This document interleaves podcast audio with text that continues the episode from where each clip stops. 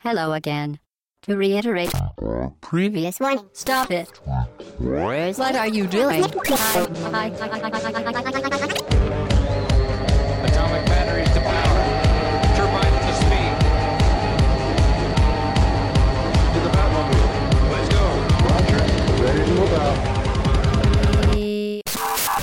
Podcast euh, au bas gauche droite.fr session 53 et cette semaine c'est un podcast thématique euh, qui est présenté par Pipo puisque Chine a préféré partir en vacances plutôt que de dire des conneries dans le poste. Et donc euh, pour ce podcast thématique euh, je suis entouré, vous êtes entouré, nous sommes entourés car c'est votre émission de euh, à ma gauche Hobbs, bonjour Hobbs. Salut Pipo, salut tout le monde. Et euh, à ma droite, euh, puisque c'est un homme de droite, Ashura. Bonjour à tous, mais non, je ne suis pas un homme de droite en revanche. Ah bon, t'as pas beaucoup donné alors pour le sarcoton, euh, Non, pour non, sauver l'UMP. Ah bon, bah, je un, croyais. un centime pour me moquer, c'est tout. Ah. Euh, et donc, euh, cette semaine, podcast thématique, nous allons parler des suites.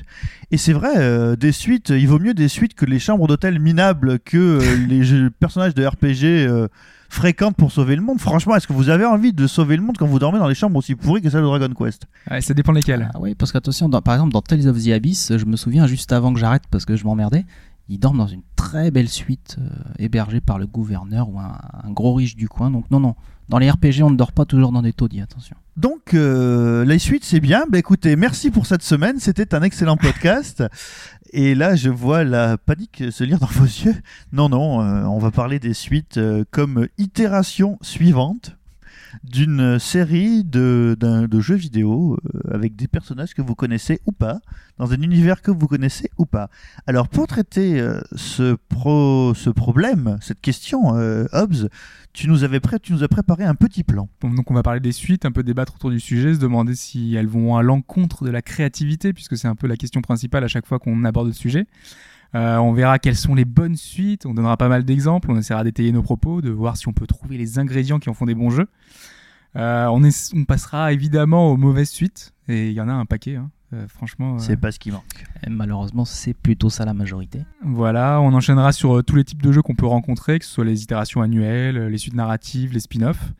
Puis on terminera en se posant la question si tous les genres euh, finalement s'y prêtent euh, aux suites euh, ou ou pas. Donc voilà pour le programme qui s'annonce chargé.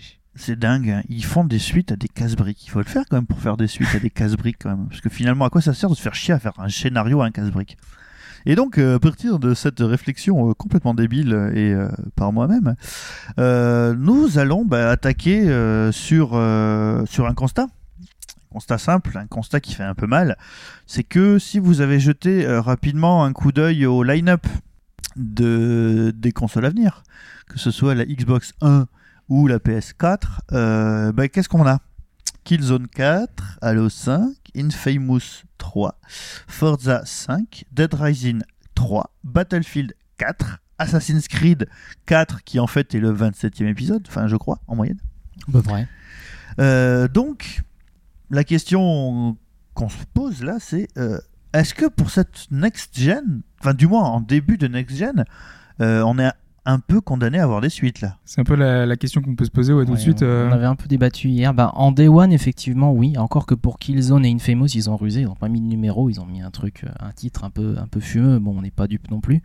Euh, moi, intuitivement, je me disais, mais il y a, il y a The Division, il y a The Crew. Et en fait, non, non. Ça, c'est de la fenêtre de lancement, ce qui n'est pas pareil que le Day One. En Day One, je crois qu'on va juste avoir Drive Club sur PS4. Et euh, il y a un autre truc aussi sur PS4, mais effectivement, on a quand même une Ouais, majorité dit, on en a écrasante pas- de suite. Si, il y a le, le jeu de, de robots en morceaux là. euh, comment il Knack. s'appelle? Euh, Oui, Knack. Oui, il y a celui-là. J'en avais vu un autre, mais bon, de toute façon, ça reste effectivement assez peu. bah, sur la One, il y a Rise aussi. euh, après, Sachant que là, on en a pas par- là, on a parlé. Enfin, tu viens de citer les exclus, mais on aura aussi, euh, bah, on aura, il y aura on, les on aura, on- on aura Watch Dogs, qui pour le coup n'est pas une, n'est pas une suite et qui sera, un- enfin, on sait toujours pas s'il sera Day One sur les, sur les next gen. on mais- sait pas trop sa date de sortie à lui et la console non Ouais, plus. Donc, c'est euh, vrai. On a vu cette semaine qu'il sera Day One sur PS2, c'est assez Ouais, alors incroyable. par contre, oui, Watch Dogs sur PS2, ça c'est personne l'avait vu venir. Mais bon, on, on s'écarte. Non, et puis après, évidemment, il y aura aussi les en, en Day One, on aura les FIFA, les machins. Bon, ça c'est. Euh, Il y a alors, Metal Gear Solid 5, par contre, euh, il, est, il est prévu Next Gen aussi. Ouais, ouais, mais c'est pour plus tard aussi. Ouais, Oui, voilà, oui, c'est ça, fenêtre c'est- de lancement. Euh, même pas, je crois. Ça doit être encore après. Encore après. Parce When que done, quoi. si, C'est Kojima. si on utilise euh, la jurisprudence Nintendo, euh, la fenêtre de lancement, ça date du jour où la console sort jusqu'au jour où le premier bon jeu sort, qui n'est pas encore tout à fait arrivé Et, sur ouais, euh, et Wii encore U. que dans, dans le cas de la Wii U, tu rajoutes encore deux ans. Voilà, puisque a C'est- priori euh, c'est 2014. hein. Si vous attendez quelque chose sur, euh, sur Wii U, Ah oui, oui, non, il y a- euh, mettez-vous dans la tête que c'est 2014. Et d'ailleurs, ce que vous pouvez attendre, c'est potentiellement une suite ou euh, un remake. Bah, par exemple. Ah non, Ben oui, non, ça pour le coup, ça doit, ça doit être du 2013. Le, le Donkey Kong. Country, c'est du 2013. Ouais, ouais, Et c'est Wind, Waker également. Wind Waker, c'est ouais, c'est 2013. Ah bah non, en fait, c'est moi qui suis mauvaise langue. Donc, finalement, c'est un peu la, je dirais, on a l'impression que actuellement, c'est vraiment la foire à la saucisse dans la mesure où euh, il y aurait que des suites. Euh, à bien y réfléchir, euh, alors que pourtant, si on regarde le dernier jeu qui a l'air d'avoir beaucoup marqué les gens, c'est quand même Last of Us, qui est tout sauf une suite. Mais il fait un peu figure d'exception. Parce que si on regarde Oui. euh, ces dernières années, Red Dead finalement. Redemption avant lui, mais ça remonte un petit peu plus loin déjà. Voilà, ouais. Parce qu'en fait, il n'y a pas beaucoup de, de nouvelles licences qui ont marqué ces dernières années. Il y a peut-être Dishonored, il y a- il y en a pas beaucoup, quoi. C'est, c'est, c'est très peu. Mais en même temps, euh, on se dit, est-ce que c'était pas pareil avant? Euh, Moi, je vois euh, sur les générations précédentes, on avait déjà le, le même scénario. Ce- quand tu lances une console, Les suites de lancement, tout à fait. voilà, ouais. il faut des suites au lancement, quoi. Et ce qui est assez paradoxal, puisqu'on on entend également souvent dire que l'arrivée d'une nouvelle console, c'est le bon moment pour balancer des nouvelles IP. Et ça sera le cas d'ailleurs, ça l'a toujours été, on a toujours un petit peu peur, mais les nouvelles licences, elles arrivent. Mais par contre, effectivement, elles arrivent pas en day one, faut être un peu plus patient, un an, un an et demi après. Bah, disons que, euh, le problème c'est toujours le même. Alors, euh, en plus, là actuellement, on est confronté à quelque chose dont on parle à chaque fois, qui est l'impératif économique, qui fait que quand tu mets 250 millions pour faire un jeu, pour faire chacun des niveaux du jeu, tu veux que tout le monde voit les niveaux de ton jeu. Bien sûr, et t'as aussi envie d'en mettre plein la... dans- là, une nouvelle, une nouvelle génération de consoles, on, a un cap qui est franchi par rapport aux précédentes consoles. T'as envie d'en mettre un peu plein la vue euh, des joueurs.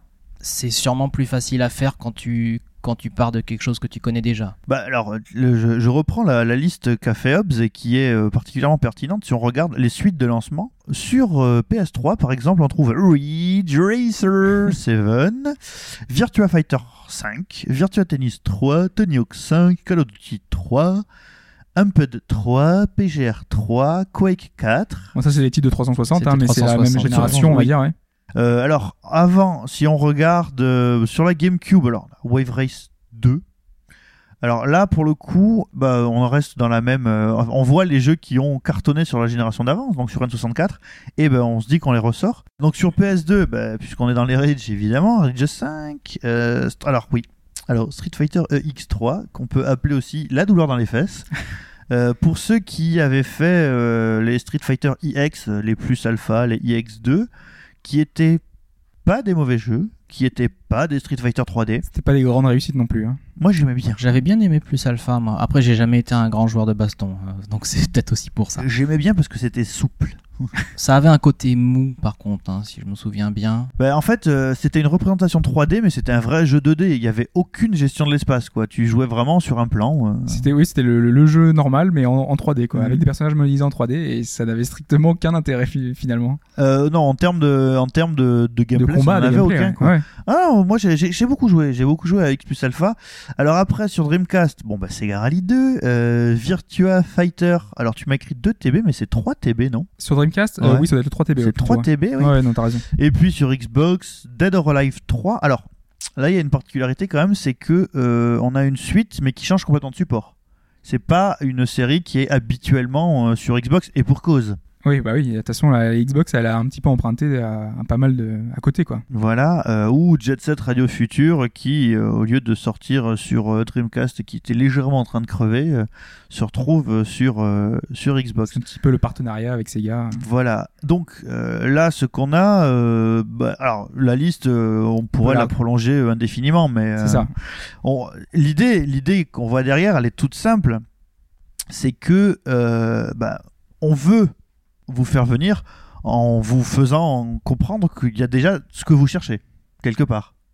Quand, vous êtes un, grand créateur de besoins, vous êtes capable de faire acheter à des gens quelque chose dont ils sont même pas au courant qu'ils en ont envie, euh, type euh, les tablettes, euh, les tablettes et Apple, hein, ça, tout le monde disait mais ça sert à rien une tablette et finalement on voit à quel point l'iPad cartonne. Là, pour le coup, c'est attends, on a fait du Mario sur NES, on a fait du Mario sur Super Nintendo, on a fait du Mario sur Game Boy. On te sort une nouvelle console, on va te faire un Mario. C'est normal. D'ailleurs, généralement, tant qu'on te sort pas le Mario, on a bien vu la 3DS qui avait eu toutes les peines du monde au début à décoller. exact. Il a fallu qu'ils envoient la sauce avec en, l'espace d'un mois euh, Mario, Mario Kart et là, bam, les, les ventes de 3DS s'envolent et, euh, et elles sont tout- allez, Mm. Euh, ça lui permet d'être largement au-dessus maintenant. C'est exactement ça. Ça, ça, oui, c'est effectivement, ça rassure les, les joueurs qui envisagent d'acheter une console. Alors, c'est un- le cas de Nintendo est quand même assez particulier. Ils ont toujours leur licence qu'ils vont te balancer sur toutes leurs consoles. La Wii U, c'est pareil. hein. Euh, On attend toujours le vrai Mario de la Wii U, quoi qu'on en dise. Oui, bah, Euh, c'est pas quoi qu'on en dise, c'est que Oui, voilà. ils ont eu beau avoir sorti aussi Luigi U, bah, c'est un peu pas- un aveu d'échec dans le fond. C'est ça. Et on attend le Mario Kart, on attend le, le Zelda. Bon, le premier Zelda à venir, ce sera un remake, mais au moins ce sera toujours ça de prix. Et je pense que les, les ventes de la Wii U, qui, qui a tellement de mal en ce moment, vont probablement aller mieux en fin d'année grâce à ces jeux-là. Du coup, euh, ce qui sort de ce, de ce listing, enfin, on pourrait le continuer à l'infini, mais ce serait un peu chiant. Entre les portages arcade sur Saturn, entre euh, donc Pilot Wing 64, Mario 64, Space Harrier 2, Thunder Force 2, le Alex Kidd à la sortie de la Mega Drive, Super Mario World, Gradius qui est un portage de l'arcade de Gradius 3 sur Super Nintendo, Super R-Type, Super Ghouls and Ghosts qui sont des suites plus ou moins. Euh, donc ou les portages arcade sur Master System ou sur NES, on peut se poser la question de euh, pourquoi une suite? Et avant d'y répondre, on va se laisser quelques minutes de réflexion avec ce petit extrait sonore.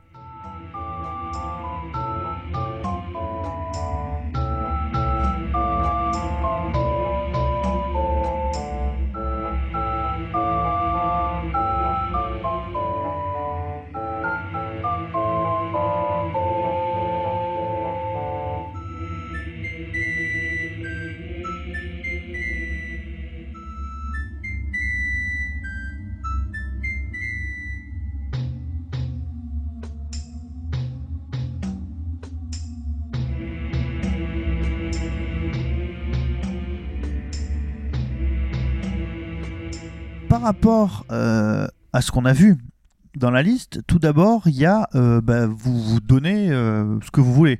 Parce que vous décidez d'aller euh, vers une console parce que vous savez que vous allez y retrouver euh, bah, vos licences favorites. Ouais, Nintendo euh, number one sur le sujet. hein. Quoique euh, Sony et les Ridge depuis la PlayStation 1, euh, c'était un peu le gimmick aussi. Ouais, on n'est pas non plus sur la même force de licence, euh, je trouve. Non, il n'y a Sans- pas la même histoire derrière. les euh. Ridge Racers, c'est- Bah, les premiers, euh, quand même. Puisque moi, je sais Ouais, que après, j'ai jamais, acheté j'ai jamais Ridge été Racer fan, mais. La- euh, Beaucoup ont acheté la PlayStation pour Ridge Racer, par exemple, le premier. Ouais, Quand même, il avait une force euh, visuelle déjà qui était assez impressionnante. ouais, c'est vrai. Qui- Moi, moi, je vois que bon, mes, mes licences, par exemple, sur PlayStation 2, euh, ce que j'attendais, bah, c'était, euh, c'était du Final Fantasy, c'était bon, qui était exclusif Sony à l'époque. À l'époque, ouais. C'est bon, mais Ridge, effectivement, je peux comprendre que ça, ça ait ses fans. Jusqu'à Ridge Racer Type 4, je pense qu'il y a eu beaucoup, beaucoup de monde qui ont acheté les consoles PlayStation pour justement euh, Ouais. Peut-être aussi parce que bon, puis on, bah, sur sur console Sony, puisqu'on parle de jeux de voiture, faudrait quand même pas oublier Gran Turismo. J'en connais, beaucoup, j'en connais beaucoup qui ont attendu GT5 pour acheter la PS3. Bon, euh, pas Ah mal bah. ont été déçus d'ailleurs, mais euh, Moi, je, je connais des gens qui sont absolument pas joueurs, pas du tout joueurs, genre euh, les parents de, de copains à moi, qui achètent les consoles uniquement pour les Gran Turismo. Et donc, en gros, quand un Gran Turismo sort, euh, ils ont des, ils deviennent complètement hystériques. euh. oui, ou même des batailles d'état des gens qui achètent les consoles juste pour les PES, enfin les FIFA plutôt maintenant. Voilà, pour le coup, t'as à attendre moins longtemps. hein. C'est réglé comme une horloge. T'es sûr Mm. que t'auras ton FIFA annuel en octobre, mais euh, Donc là, qu'est-ce qu'on a? Alors, un peu à la manière, je dirais, des suites de bouquins, des suites de BD ou des suites de films, c'est qu'on a, je dirais, des personnages connus, un univers connu, et euh, comme euh, on a un intérêt, je dirais, ou une, euh, une inclination pour ces univers, on a envie bah, de, les revivre, de repasser, de revivre à l'intérieur, de revoir les personnages, de savoir comment ils évoluent. Donc là, je dirais, ce qui nous pousse vers ces suites est relativement naturel, mais ne s'applique pas spécialement, je dirais, au monde du jeu vidéo. Là, finalement, c'est le comment dire le, le- le mécanisme normal qui fait que tu veux une suite, tu as adoré un personnage euh, dans un film et tu voudrais bien qu'ils en fassent une suite, tu as adoré les robots dans euh, Pacific Rim et tu te dis que tu aimerais bien qu'ils les ressortent. Sauf que, euh, a priori, comme il n'y en a plus beaucoup des Jaeger sur Terre, ça va être difficile de faire une suite. Ouais, pourquoi pas. Mais, Mais, pourquoi euh, pas mais cela dit, ça c'est beaucoup plus le, le point de vue du, du joueur. C'est euh, la volonté du joueur, ça va être de pouvoir retrouver son univers, un petit peu ce, ce, ce qu'il a aimé, les personnages, le- le- les décors, euh, enfin voilà, l'émerveillement euh, qu'il a, qu'il a connu autrefois. Il voudrait prolonger l'expérience. Après, du point de vue euh, éditeur, du point de vue du développeur, et, euh, du, du créateur même, il y a quand même une volonté qui est autre. C'est pas vraiment celle de retrouver l'univers, quoique je pense que certains créateurs sont attachés à leur licence. Euh, je pense que tout créateur euh, a dans l'idée de pouvoir euh, améliorer la formule, de pouvoir euh, la changer un petit peu. Mais on va dire que le plus logique, euh, c'est de d'aller chercher à rentabiliser, enfin la chose quand on a une quand on a un jeu. Le, premier réflexe, on va dire, pour un pour un développeur, un éditeur, c'est on a la technologie, on va pouvoir la, la réutiliser, tout simplement. Voilà, et ça, c'est une spécificité, euh, je dirais. euh, alors, ça peut aussi s'appliquer au cinéma, mais dans le jeu vidéo, c'est une spécificité forte. On, va, on essaye, par exemple, quand on reprend les mêmes éléments, de changer un peu la règle du jeu. Euh, J'en ai déjà parlé plusieurs fois, mais c'est comme euh, Super Mario Bros.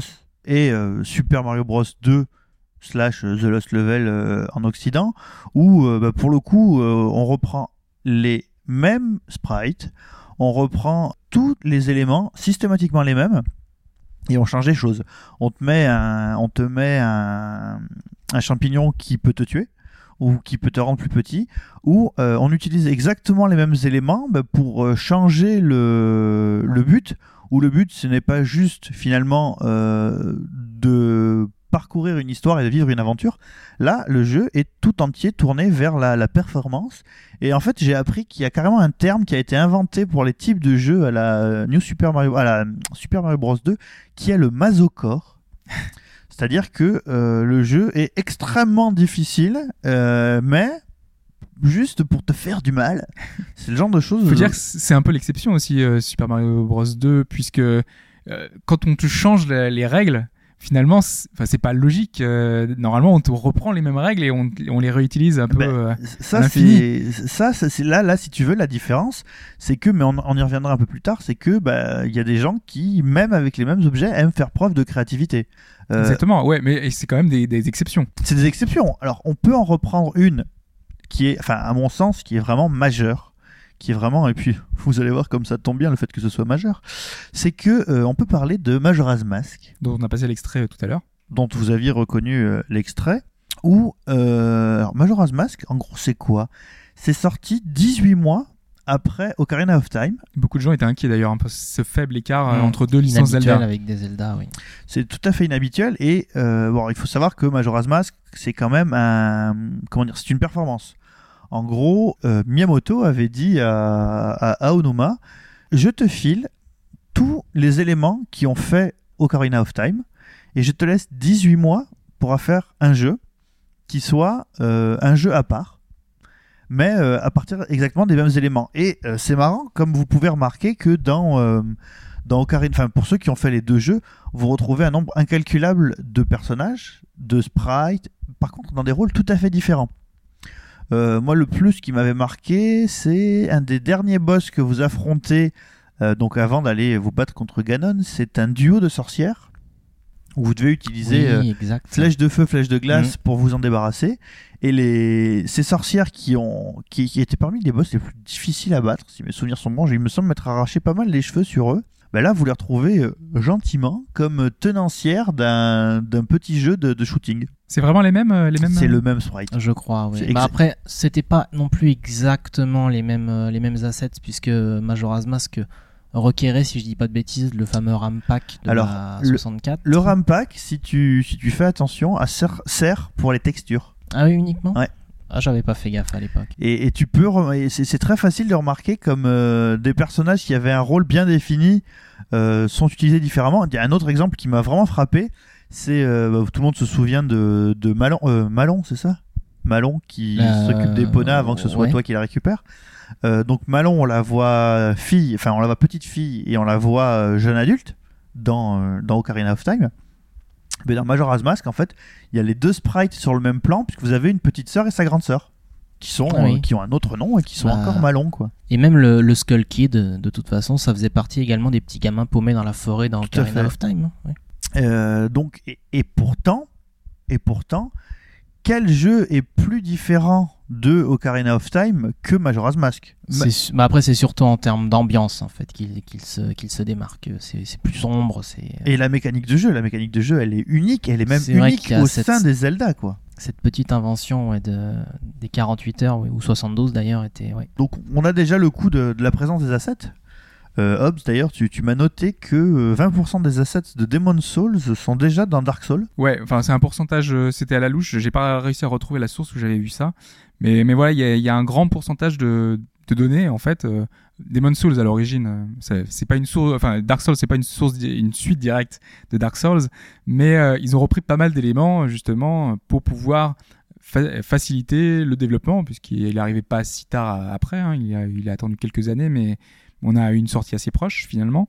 Et, pour pouvoir recréer un peu le même, la même ambiance, le même, euh, univers, et ben forcément tu peux réutiliser pas mal de choses, les mêmes textures, euh, les mêmes choses. Sauf que c'est fait différemment. Euh, derrière, la, DA est unique. Hein. Demon's Souls et Dark Souls, même si on a la même ambiance, derrière il y a vraiment deux, deux univers très différents. Et même en réutilisant certaines choses, on peut voir que c'est, on peut réussir à créer deux ambiances différentes, comme tu le disais déjà avec, euh, avec les deux Zelda. hein. Et, là, par contre, là où ça a pas trop marché pour les ambiances vraiment différentes, je dirais, c'est sur la série des, des Castlevania, où euh, finalement, à partir de tout ce qu'ils avaient créé pour bourrer le CD de, de Kino Rondo, donc de Dracula X Rondo of Blood sur, euh, sur euh, PC Engine euh, Super CD ROM-ROM, les sprites ont été reproduits dans Symphony of the Night, qui est la suite directe, rappelons-le, donc qui pourrait euh, avoir un sens mais qui a été aussi beaucoup repris après. Dans, dans les épisodes 2D, on retrouve souvent exactement les mêmes sprites. Et euh, pour toutes les, déclinaisons. Euh, alors ensuite, bah, il y a juste la, velléité de, de créer une franchise. Exactement, oui. Bah. C'est la volonté aujourd'hui de plus en plus d'éditeurs, c'est surtout une volonté des éditeurs même, qui... qui vont vouloir, un peu comme au cinéma, vouloir créer tout un univers autour des jeux, de pouvoir bah, tout, euh, tout simplement déjà en faire des suites, c'est Mhm. pouvoir euh, rentabiliser le moteur comme on l'a dit. Ça va être de pouvoir en vendre plus d'exemplaires le plus rapidement possible. Donc euh, ça peut être des sorties chaque année. Les Assassin's Creed est l'exemple type d'une franchise entre guillemets réussie pour Oh Ubisoft. oui. On n'a pas encore le film. Il est, il est dans les tuyaux. Celui-là, on en- il y a eu des rumeurs. Exactement. Oui, non, Attends, on ah oui, plus quand, que tu dis, ça. ouais. quand tu dis réussi, tu parles en termes de vente, on est d'accord. hein. En termes de, de marketing, en termes de, Oui. de- de tout ce qui est autour. Même après, euh, Oui, t'es sévère même, même au niveau des jeux, moi, je moi ça, me, ça me plaît assez. Mais Pas après, ils ont réussi jeux. à créer autour euh, une, une BD, euh, ils ont réussi à créer, il y a, il y a tout un univers, il y a tout, euh, tout un tas de produits dérivés qui font qu'on s'y intéresse.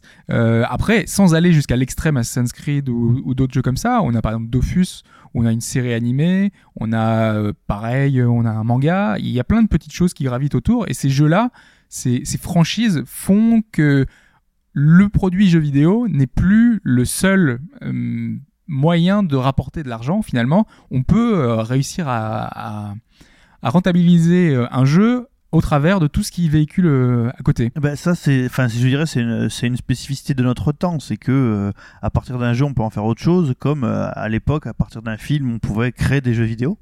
Et là, euh, maintenant, on a les choses qui, qui se passent dans l'autre sens. Vous pouvez lire à cet égard le très bon des Pixels à Hollywood, sorti chez, chez Pixel Love, Putain, avec toute la pub que je leur fais, Pixel Love, c'est fou, quoi.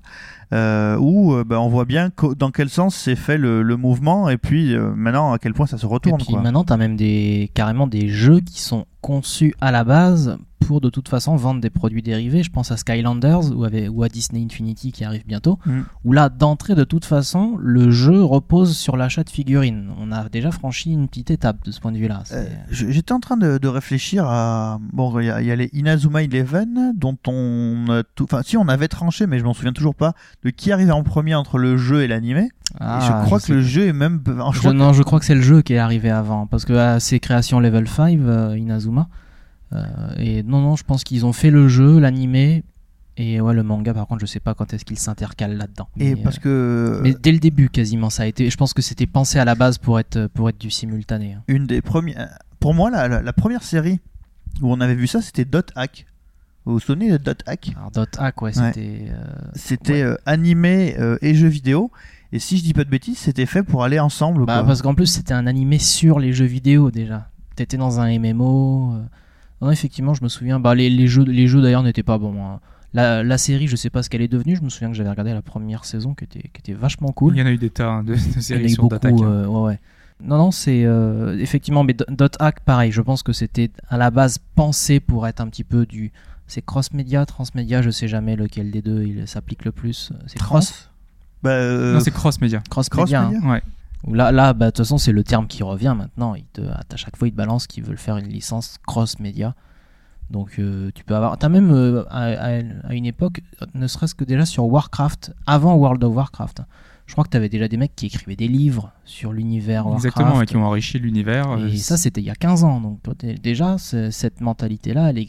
ah, maintenant, elle est, elle est flagrante, mais elle existait déjà un petit peu. Avant. même, euh, enfin, je sais pas, sur une série comme Pokémon, euh, c'était déjà le cas aussi. On a une. euh, Pokémon, Bah, je pense que c'est la série qui a. Pokémon, près, je pense qu'on l'a même pas cité de tête parce qu'en fait, ça oui, c'est comme des choses qui sont tellement grosses que quand t'as le nez collé devant, bah tu vois pas C'est ça. qu'elle est autour de toi. T'as- le Dragon Quest avec Fly. T'as Yu-Gi-Oh Ah ouais, aussi.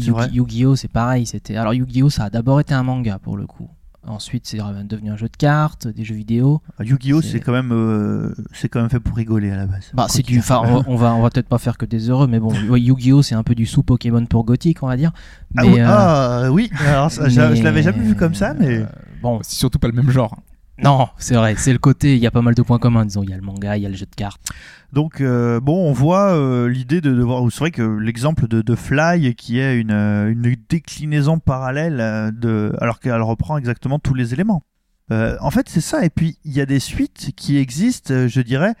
Enfin, on y reviendra pas, pas sur dans, dans les histoires, mais juste en reprenant des éléments, quoi. Ce sont des choses qui arrivent très souvent. Donc on a, alors, on a déjà dit les personnages connus des joueurs. Bon bah c'est sûr que quand vous sortez euh, la Super Nintendo, si vous y mettez pas un Mario, euh, vous avez un problème. Et puis après, si vous voulez appâter un peu plus loin que le, cœur du public, bah il faut taper dans ce qui fonctionne à l'époque. Donc tu sors un Super Ghost and Goblin, un Super R-Type euh, et, ce genre de choses. Aujourd'hui, c'est la même chose, pas que pour Nintendo. hein. Quand on a, par exemple, la prochaine Xbox peut pas sortir sans Halo, la prochaine PlayStation ne pourra pas sortir sans un Gran Turismo, sans, sans ses licences phares finalement. On aura toujours, toujours ce mécanisme-là qui, euh, qui fait que bah, y, a des- personnages illustres qui, font vendre la console, donc il les faut. Et euh, alors donc là, en fait, on est resté sur les univers cloisonnés, mais après, on a aussi des, je dirais, des, histoires qui sont euh, qui ont, jamais été can- euh, cantonnées à un seul média. Et là, euh, par exemple, euh, qui est-ce qui citait euh, Duke Nukem euh, 3, euh, Forever Je pense que c'était moi. Non, mais disons que c'est cette impression que, que j'ai que de toute façon, plus tu vas laisser euh, de temps passer après avoir sorti un jeu, plus la nostalgie va faire son effet et plus tu vas avoir de gens qui vont se dire Putain, ce serait quand même bien de retrouver ça. Faut pense dire aussi que que as le jeu qui de base doit quand même être sacrément bon aussi. Oui, évidemment, Duke Nukem, c'était pas non plus n'importe quoi. Et du coup, il y avait une attente quand même assez folle sur Duke Nukem Forever. Et malgré les, les nombreux atermoiements qu'a connu sa suite, bah, j'avais ça donnait l'impression que l'attente envers Duke Nukem, là aussi, c'est un peu le personnage phare aussi. Duke Nukem, voilà, c'était pas Bah, Duke Nukem, c'est quand même, enfin, de base déjà, c'est l'un des meilleurs FPS de tous les temps. Et ensuite, on avait eu des quand même des trailers, on a eu pas mal de On choses a eu beaucoup de qui choses. montraient qui étaient très intéressantes. Petit à petit, on a vu que c'était beaucoup moins intéressant. Bah, au Mais final, c'était t'espérais, quoi. pourri, mais, euh, mais voilà, je pense aussi que les éditeurs, j'en soupçonne certains de, de jouer un peu sur ça aussi, sur l'attente, créer une demande. C'est On pense à pareil, FF7, pas- Bah, bah, c'est exactement l'exemple que j'allais citer, où pour le coup, bon, on a eu Crisis Core sur PSP, que tu- moi j'aimais bien, c'était pas mal, mais voilà, la suite à FF7, euh, enfin, je suis persuadé qu'on l'aura, c'est juste que les mecs, ils attendent au maximum avant de la sortir, sachant que le- la- l'attente justement des joueurs euh, est intacte, si ce n'est pas en train d'augmenter d'ailleurs. C'est c'est vrai que on s'est longtemps posé la question sur euh, bah, sur les sur les FF qui étaient pas du tout liés entre eux. Et euh, bah, là, avec euh, donc euh, le 10 qui a eu son 10-2 et euh, Ça, le on- le- Sur, les, sur les FF récents, en fait, Voilà, t'as que le sur 12 le- hein, sur le- pas eu sa suite. oui, sur le 13, bah, le 12 et pour cause puisqu'ils ont Fin de gêne. dégagé le oui, déjà, et puis en plus, c'était c'était un FF de fin de gen en plus. Bon, le 11, c'est un peu différent, c'est un MMO, mais. euh, Et, et le 13 où euh, en 13, 13-2 et là maintenant Bah, on a et- Lightning Returns deux points Final Fantasy XIII, histoire de dire non, oh, c'est pas tout pas à fait Final ouais. Fantasy XIII, machin. Et quand même, ce qui apparaît là, c'est que on peut se poser la question si, au final, parfois, le fait de réfléchir beaucoup en termes de suite est malheureusement hein, toujours un peu limité par l'idée de la rentabilité. Est-ce que tout ça ne va pas un peu à l'encontre de la créativité euh, plus large, surtout dans le, monde des jeux vidéo? Bah, déjà, c'est un- une problématique que beaucoup de créateurs ont. Euh, moi, je pense à David Cage qui s'y encore, euh, qui s'est exprimé sur le sujet encore récemment en, en expliquant justement que de voir toujours des FPS, que de voir toujours des suites à ces jeux-là, à ces jeux qui marchent, bah, finalement, c'est aller à l'encontre de la créativité. Si tout le monde achète toujours des suites, eh ben, il n'y a pas de place pour les autres licences. Donc, euh, bah, comment lui donner tort en même temps? C'est c'est quand même difficile de se dire. Euh, euh, C'est le problème habituel de David Cage, c'est qu'il lit des choses qui sont souvent vraies sur le fond, mais en les exagérant tellement que t'as juste envie de lui en coller une et de dire mais arrête de raconter des conneries. Et Parce que les, surtout- les suites et les nouveautés ont toujours cohabité. Euh, C'est pas l'une n'empêche pas l'autre. C'est ça, c'est ça, c'est que l'une n'empêche pas l'autre. Là, alors, si, si on cite euh, texto ce qu'il a dit dernièrement dans, dans jeuxvideo24.com, il a dit si vous êtes intéressé par l'innovation et pensez que les jeux pourraient être plus que des jeux de tir, ouais, alors si tout le monde réduit systématiquement les jeux vidéo aux jeux de tir, même les créateurs de, de jeux vidéo, on n'est pas sur piste l'auberge, alors vous réalisez que les suites tuent la créativité et l'innovation. Ouais. Nous ne donnons pas aux gens ce qu'ils attendent, nous voulons leur donner quelque chose qu'ils veulent sans qu'ils sachent qu'ils le veulent. Mais ce qui est d'ailleurs, enfin cette dernière phrase, moi je trouve que c'est une idée effectivement assez géniale. C'est-à-dire, du coup, tu crées une envie, tu te dis, les- là les mecs se disent, ah putain, Oui. c'est vachement cool, ça, j'y aurais pas pensé. Steve Jobs. Dans le fond, ça s'appelle Oui, oui, il y a un peu de ça. L'iPhone, effectivement, c'était c'était ça. Ouais, mais, Mais ça s'appelle voilà. aussi Nintendo. C'est créer Oui, un besoin sur, un, sur une innovation, Mais- sur un quelque chose que tu pensais Là, le pas problème, le problème de David Cage, c'est qu'il est encore en mode je regarde mon nombril et qu'est-ce qu'il est beau mon nombril. Mm. Le mec, il pense à Heavy Rain. Moi, j'ai bien aimé Heavy Rain. hein. Euh, C'est c'est un jeu qui est. Mais je qui pense cool. pas qu'il pense juste- Heavy Rain. Je pense Ouais. qu'il reprend tous les exemples qu'on a vus et qui sont passés. Mais Euh, je pense à moi. Il pense à Fahrenheit, euh, Heavy Rain, c'est la suite. Enfin, en termes de gameplay, c'est c'est une suite.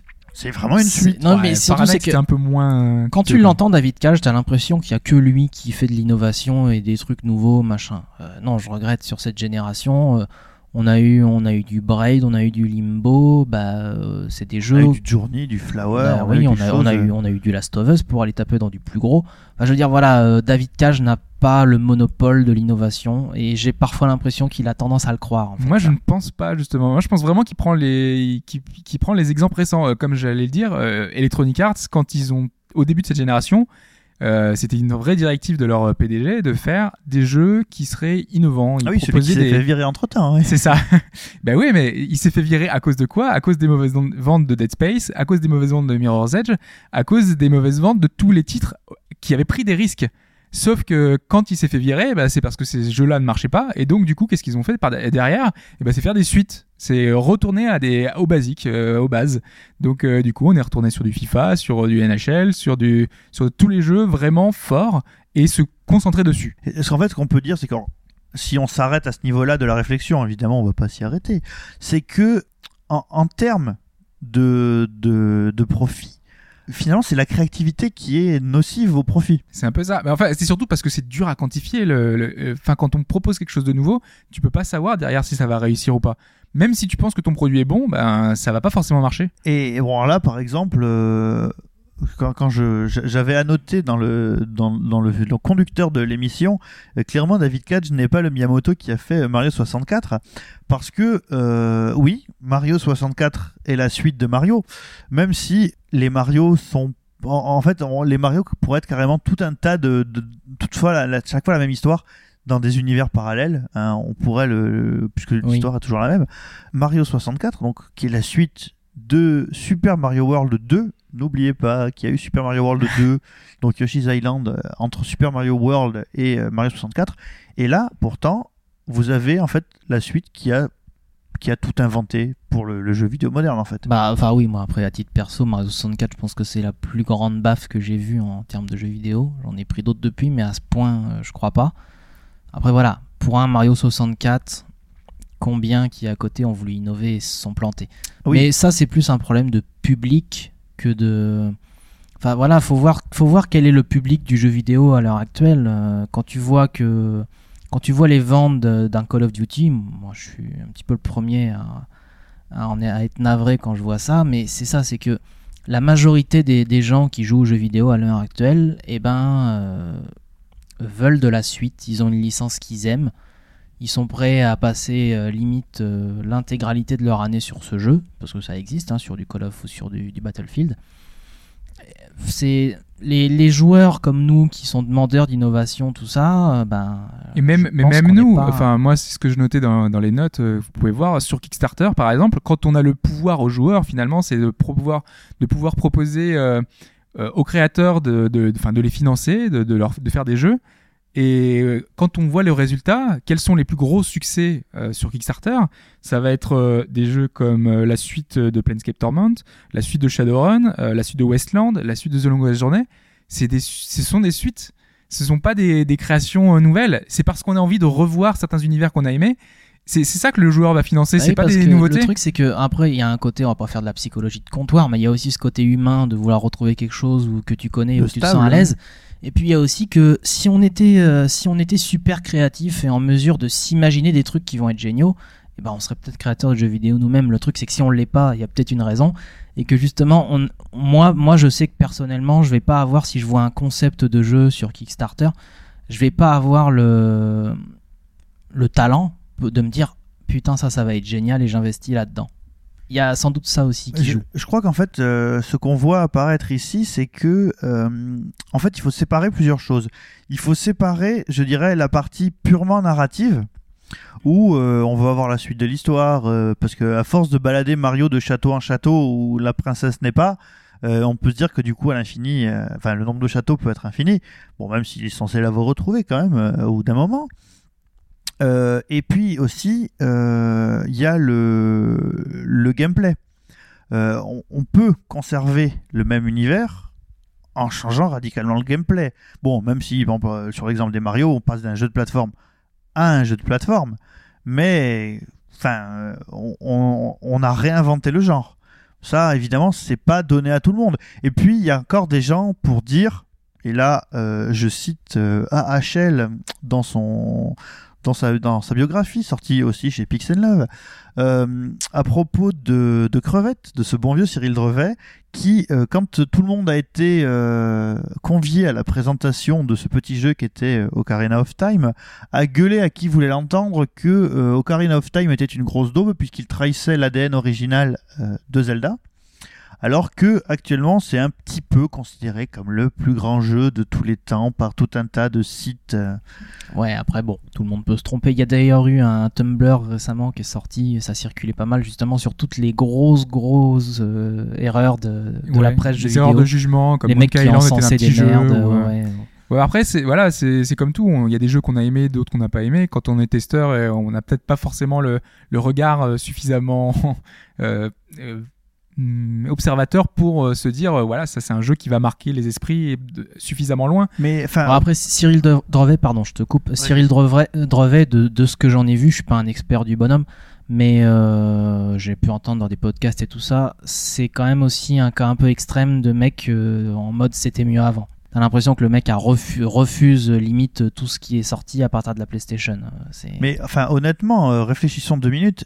Vraiment, vous connaissez quelqu'un qui, euh, quand on est passé de Yoshi Island, on va dire, à Mario 64, il n'y a pas quelqu'un qui se soit dit le futur c'est ça. Est-ce que vous avez vraiment entendu quelqu'un dire euh, c'était mieux avant? Enfin, sur Mario 64, tout le monde a fermé sa gueule.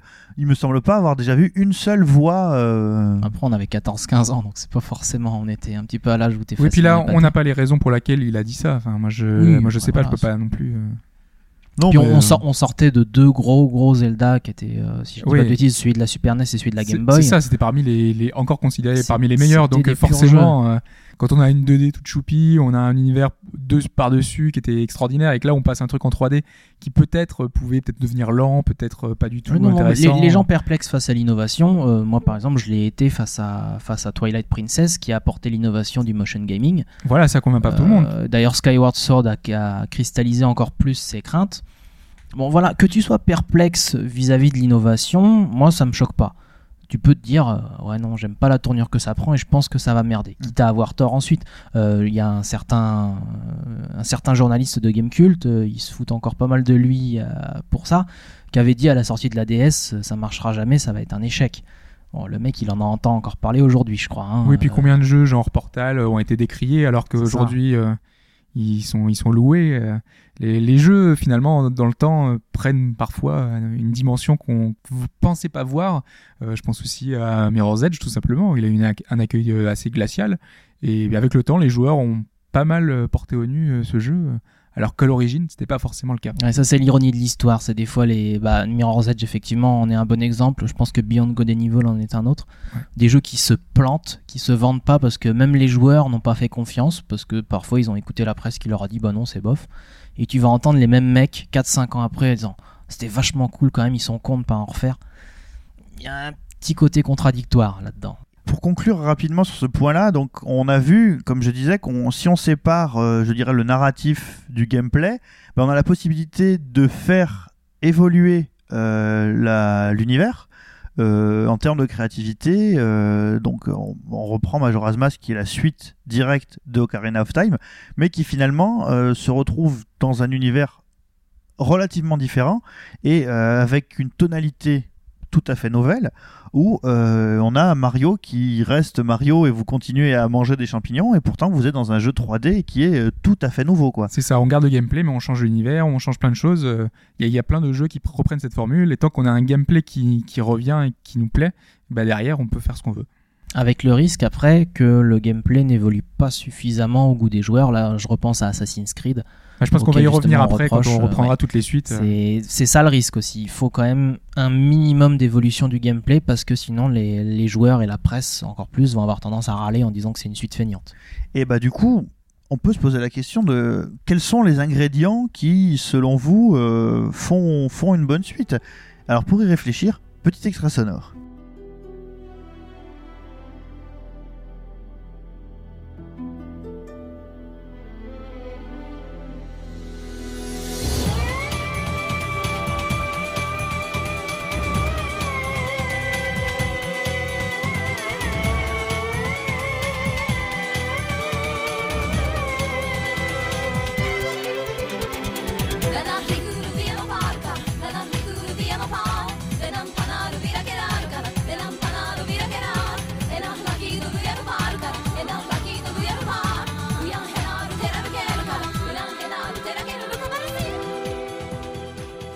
Que- quels pourraient être les, ingrédients particuliers euh, Est-ce que pour faire une bonne suite, il faut forcément renouveler la formule Ou euh, finalement, est-ce que le fait de faire une suite n'est pas quelque chose qui, au contraire de ce que pense David Cage, pousse à innover? Euh, Sur ces points-là, quelles sont vos, premières idées?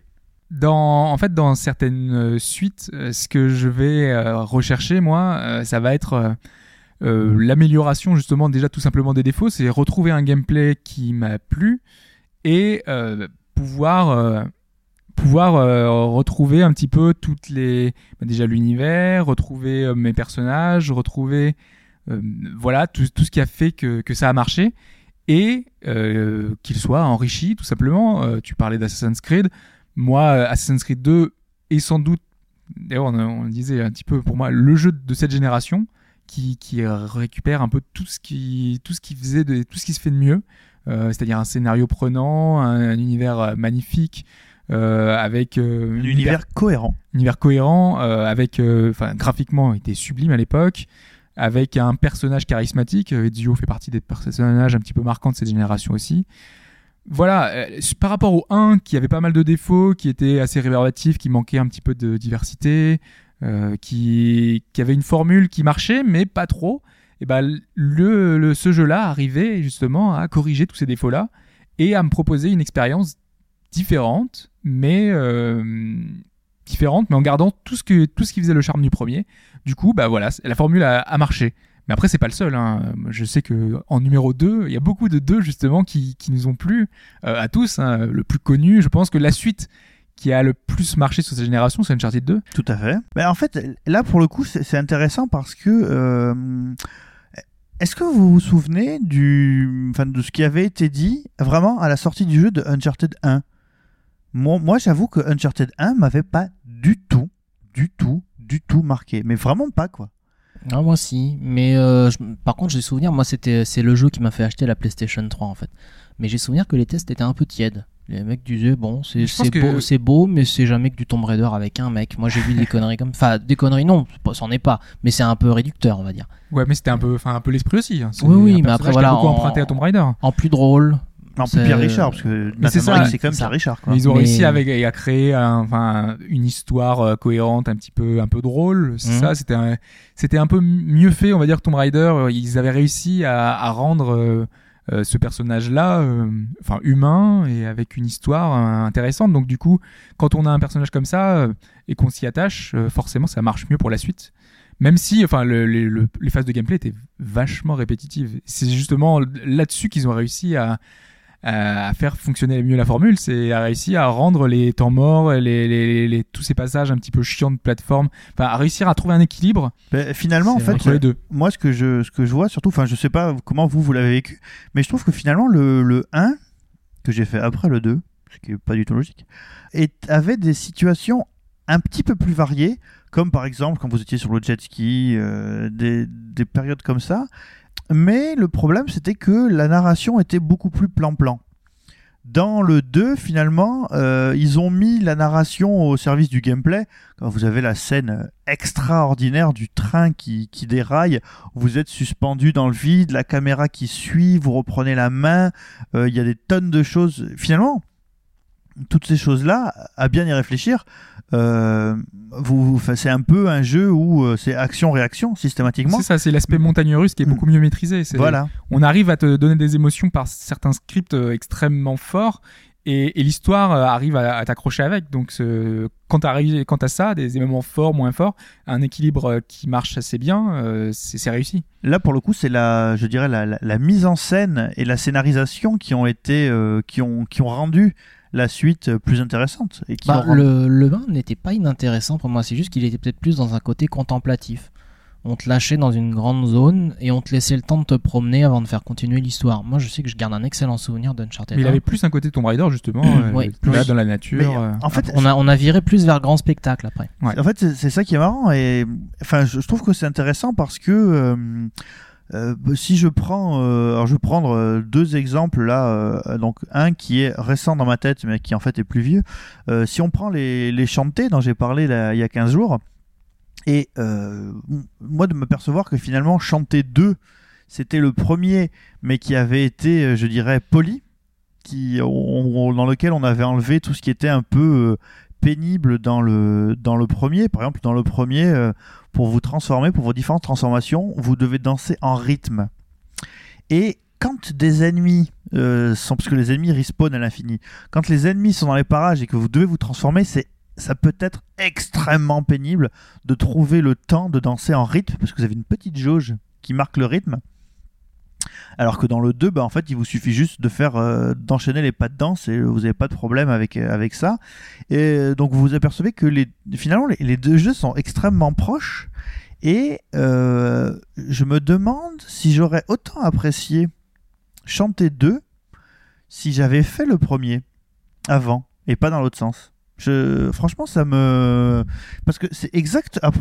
Pour moi, c'est quasiment le même jeu pour lequel on a juste gommé les défauts, quoi. Et, et c'est trop gros la manière dont ça apparaît, quoi. Mais c'est souvent ça hein, dans les deux. Moi, je sais que quand je réfléchissais aux, grandes sagas de jeux que j'ai aimés, souvent mon épisode préféré c'est le 2. Il y a eu euh, les Heroes of Might and Magic par exemple, c'était le 2. Alors que la formule Worms était 2. vraiment identique, Oui. seulement améliorée. hein. Euh, après, bon, euh, Suikoden 2, parce qu'il faut bien que je le balance quand même ce nom-là. T'as toujours sur le sur le 1, ils vont ils vont avoir euh, ils vont tester un truc. Pas parfois et parfois c'est du test, faut le dire vite parce que ça reprend une formule qui a déjà été popularisée par d'autres jeux. Mais voilà, le, le 1 généralement, euh, il est toujours imparfait par excellence parce qu'il tâtonne. Et, ensuite, avec les retours qu'ils ont sur le 1, l'expérience qu'ils ont prise, eh ben, tu te retrouves avec un second opus. Alors, on doit bien pouvoir trouver des contre-exemples, mais la plupart du temps, tu as quand même un deuxième, une, la suite qui va être le 1 en mieux. Et c'est à partir du 3 que ça peut partir un peu plus en vrille, parce que là, les mecs ont envie de commencer à réintroduire des nouveaux concepts. Mais j'ai l'impression que souvent, le 2 dans, dans une série, c'est le 1 corrigé des défauts qui lui ont été trouvés. Alors, dans, une série chère à mon cœur, qui est la série des, des Wonder Boy, euh, là, pour le coup, finalement, pratiquement chacune des itérations est pratiquement à peu de choses près euh, un nouveau jeu. Puisque, bon, le premier Wonder Boy, vous le connaissez, hein, c'est ce bébé qui va sur des skates, qui lance des, des tomahawks et qui doit manger des fruits pour aller à la fin. Euh, dans le 2, ils ont carrément introduit un aspect. Alors, il y a toujours l'aspect plateforme, il y a toujours le timer qui est votre ennemi, mais il y a un aspect RPG. Donc là, faire, enfin, RPG, euh, RPG aventure, faire cohabiter, euh, et ça en fait, enfin, je pense que pour les gens qui sont rentrés dans la série Wonder Boy un jour, c'est quand même Wonder Boy Monsterland qui est celui qui a fait rentrer les gens euh, de plein pied dans la série. Euh, après, il y a euh, donc Dragon's Trap qui, pour le coup, euh, a voulu. Dragon's Trap, c'est plus, à mon avis, quelque chose qui lorgne vers, euh, vers les Zelda et vers les, les Metroid et les Castlevania 2 à l'époque. Puisque euh, là, il y a un monde unique que vous pouvez parcourir de fond en comble. Bon, après, finalement, les suivants ont, repris la, ont repris la formule. Monster World 2, c'est euh, à peu près la même chose en plus grand. Et Monster World 3, je trouve que c'est intéressant parce que si on y réfléchit bien, non, Monster World euh, 4, 4, c'est 4 en fait, ouais, c'est ça. Donc Monster Wonder Boy in Monster World, c'est Monster World 3. Notez bien chez vous, c'est impossible de s'y retrouver. Et euh, le dernier qui n'est jamais sorti en Europe, sauf sur les consoles virtuelles ou euh, sur euh, Sega Vintage Collection, Monster World 4, où vous jouez un personnage féminin, c'est un petit retour en arrière, mais pas dans le sens péjoratif. C'est que le jeu est beaucoup plus basé finalement sur vos skills de plateforme pour avancer que sur votre compréhension du système RPG en fait. Mais au final, on a toujours un peu la même formule. C'est le jeu de plateforme avec euh, des éléments d'RPG qui, Bah, qui reviennent. entre Wonder Boy in Monsterland, donc celui qui est sorti en arcade en 1989 et qui est sorti sur Master System. Vous pouvez pas revenir en arrière. Il y a un seul cas dans le jeu où en fait vous refaites le même niveau juste parce que vous rentrez dans une tour, vous finissez la tour et vous ressortez à ce niveau-là. Mais vous pouvez pas vous balader librement. Après, vous avez la possibilité de vous balader librement et c'est vrai qu'une fois que la formule a été assise, bah ils ont eu tendance à la recycler, mais en changeant à chaque fois le, personnage, en changeant carrément l'univers à chaque fois, euh, la thématique, euh, j'en passe et des meilleurs. Après, il y a des jeux qui sont allés beaucoup plus loin. hein. Euh, Je pense qu'on va y venir sur les jeux qui ont complètement révolutionné la formule, tout simplement. Euh, moi, je pense à Street Fighter 2. euh, Quand on voyait le premier Street Fighter qui était euh, pas le jeu auquel on pense aujourd'hui, euh, voir que le 2 est tellement différent, qui a presque inventé un genre, qui a le, le versus fighting, c'est Street Fighter 2. Donc, euh, en, fait, je crois que alors pour Street Fighter, c'est un peu particulier. Je pense que le problème vient aussi de, hum, alors comme c'est des jeux d'arcade à l'origine, vraiment du matos. C'est-à-dire que à la base, dans Street Fighter premier du nom, vous aviez donc euh, un stick et deux boutons qui étaient le bouton de poing et le bouton de pied. Et le bouton avait une particularité, c'est qu'en fait, il y avait trois niveaux de pression sur les boutons. Et euh, la manière dont vous appuyez vous permettait ou non de faire. euh, donc en gros, au lieu d'avoir six boutons, vous n'en aviez que deux, avec des niveaux différents. Et le problème, c'est que ben, en arcade, enfin moi je sais pas vous, mais en arcade, j'ai toujours eu tendance à jouer un peu comme un bourrin quand j'étais sur la machine. Et les mecs qui mettaient des grands pains sur les boutons bah, faisaient que du coup sortaient que des gros points ou des gros pieds. Donc du coup, on est passé aux six boutons. Mais euh, l'idée Ouais. de départ, euh, bon, c'est vrai que ouais, dans Street Fighter 1, déjà tu jouais avec un seul personnage. euh, Voilà, il y, a- il y a une notion qui a, qui a été améliorée Hmm. largement. Aujourd'hui, quand on a un jeu de versus fighting, c'est une copie parfaite de Street Fighter d'origine, Street Fighter 2 d'origine. Oui, bah, oui, non, là, là, là, sur ce point-là, c'est c'est indiscutable, c'est sûr. Ouais. Après, on a également Dune 2, euh, qui fait Oui. partie. euh, Dune 1, c'était un jeu d'aventure de Cryo, Mm. qui était quelque chose de voilà de, de très très différent. Et quand on a vu arriver Dune 2, qui était un jeu de stratégie, euh, qui a posé les bases du jeu de stratégie, hein, qui était voilà la récolte, euh, la construction de, de Le bâtiments, micromanagement. d'expansion, voilà. On avait l'habitude surtout des 4X et là, euh, enfin pas des 4X, pas forcément des 4X, mais des jeux de gestion. Et là, on a eu un genre nouveau qui est apparu et on a eu tout ce qui, tous les gros jeux qu'on suivi. Alors là, il faut, faut quand même préciser qu'il y a une petite particularité, c'est qu'en fait, Dune de Cryo et Dune de Westwood Studio, Qui a ont- donné Command Conquer par la suite. qu'on est comme un Conquer, ont été commandés en même temps. Il y avait cette histoire-là, effectivement. Voilà, ont été commandés en même temps. Et en fait, ils ont mis un 2 euh, au RTS, puisque celui de Cryo avait tellement euh, enfin, explosé à l'époque. Donc là, on est, on, On est est dans dans une suite, suite. quand même, voilà. malgré tout, parce que le, le nom euh, c'est 2, mais euh, c'est vrai que c'est pas une suite directe. Bon, par contre, là où le, le 2 prend tout son sens, c'est Portal 2, qui est la suite directe, pour le coup, de Portal 1, puisque vous rejouez le même personnage, vous retrouvez GLaDOS, mais un peu plus tard dans l'histoire, et finalement, qu'est-ce qui fait que Portal 2 a l'air d'avoir mieux marché que Portal 1, à part la durée de vie? Bah, le scénario. Oui, Enfin, puis le- il bénéficie aussi de la bonne réputation que Portal 1 s'était construite, hein, mine de rien. C'est... Oui, oui, mais après on a quand même tout l'aspect coop. euh, Il y a eu Oui, quand même. après, il y a euh, eu des tas de... Il est sorti, en plus, il est sorti sur PlayStation 3, en plus de... Quoique, Portal 1 était peut-être sorti dans, le, dans Orange la Box. Orange Box, Ouais, euh, ouais. sur... euh, ouais. Mais euh, non, non, après, voilà. Je pense que Portal 2, quand il arrive, euh, ben, il est il est l'héritier d'une su- d'un, d'un jeu qui n'a certes pas eu des ventes euh, phénoménales, quoique quand même, je pense que Portal s'était bien vendu, mais ils ont surtout que il, il est, c'est la suite d'un succès critique, et c'est quand même un gros coup de pouce au départ en termes de en termes commercial. Après, il rajoute quelques petites choses au niveau du, au niveau du gameplay, avec les peintures par exemple. Mais euh, après, en, en termes narratifs, finalement, euh, il pousse vraiment à fond le ce que qui faisait le premier, c'est qu'en gros, vous avez un, un tapis roulant narratif. C'est-à-dire qu'au fur et à mesure que vous avancez, euh, dans les faits, vous vivez pas l'histoire, parce qu'en fait, c'est des enregistrements ou GLaDOS qui vous parle. Et quand vous avez le, quand vous arrivez au fin fond là du, du complexe sous terre et que vous avez euh, le mec qui a fondé, euh, Attention au spoil par contre. oui, le mec qui a fondé Aperture. Euh, oh, quand même, Portal 2, les enfants, déconnez pas quoi. Ça fait un Bah, moment qu'il est sorti euh, maintenant. Monsieur Johnson. euh, Voilà, Red Johnson. Euh, en gros, on vous raconte l'histoire. Vous faites tout à fait autre chose à côté de ça. hein. Ce que vous êtes en train de faire pour essayer de sortir du complexe n'a absolument rien à voir avec ce que vous raconte Red Johnson. Et pourtant, ça fonctionne bien. Parce que finalement, dans le premier, vous n'aviez qu'un seul interlocuteur qui était GLaDOS. Quel interlocuteur. Et quelle interlocutrice d'ailleurs, oui. Oui. Ah là là. Euh, ensuite, euh, alors bon, Diablo 2. Diablo 2, bon là, euh, et encore aujourd'hui, il est à tel point que euh, maintenant que le 3 est sorti, tout le monde voudrait qu'il y ait une suite ou un autre hack and slash qui se rapproche de, Diablo 2. C'est pouvoir oui, revenir un peu à la formule Ouais. un peu plus old school, mais euh, C'est oui, effectivement, une- un créneau qui a été un peu manqué par Diablo 3.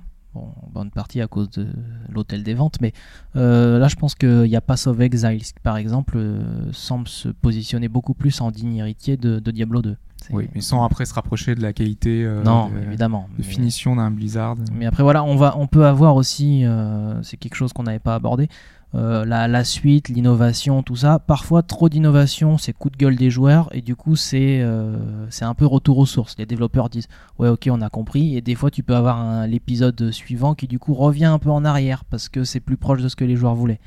Euh, Diablo, pour le coup, je sais pas quand ce que sera Diablo 4, hein, il arrivera forcément. Oui, mais en 2028. Oui, voilà. Mais je serais pas surpris qu'ils reviennent un petit peu plus vers ce qu'était Diablo 2 plutôt que de continuer.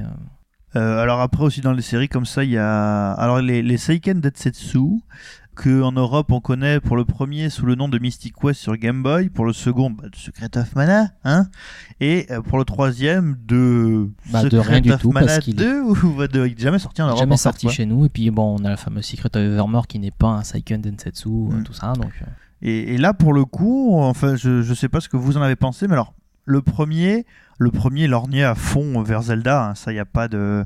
A pas de discussion possible avec un système un peu plus complexe et un peu plus RPG, à tel point que je me souviens très bien qu'à l'époque, il est sorti très peu de temps avant ou après Zelda, ou il est sorti un peu avant. Et quand Zelda cartonnait dans les boutiques de jeux, quand Zelda était pas dispo, les mecs disaient souvent Ouais, mais j'ai un jeu qui est vachement bien, tu vas voir, ça s'appelle Mystic Quest et tout. Et euh, comme il était un peu plus aride qu'un Zelda, il y a beaucoup de gens qui étaient quand même très déçus que ce soit pas un Zelda. Alors donc bon, euh, Secret of Mana, euh, je pense que ici ça a été un peu la gifle pour tout le monde sur Super Nintendo. Euh, jouer à 3, ce monde gigantesque. et le système de combat était pas trop mal avec le fait de devoir attendre, la possibilité de charger. Donc il y avait parfois un tout petit peu de stratégie à gérer. Par contre, dans Seiken Densetsu 3, le jeu est devenu complètement bourrin. moi, j'y ai joué qu'en émulation, euh, assez brièvement. Mais ouais, c'est le souvenir que j'avais. C'est un jeu qui était très bourrin d'un coup. mais super beau déjà. euh, graphiquement, il y avait eu un bond assez énorme alors Ah bah oui. sur la même console et et ouais, mais au niveau du gameplay, au niveau du, fin, du jeu, de l'ambiance, euh, il y avait quand même quelque chose de beaucoup plus travaillé, je trouve. Il y avait plus de personnages, il y avait le cycle jour-nuit, Oui, euh, il y avait les liens des personnages entre eux. Ouais.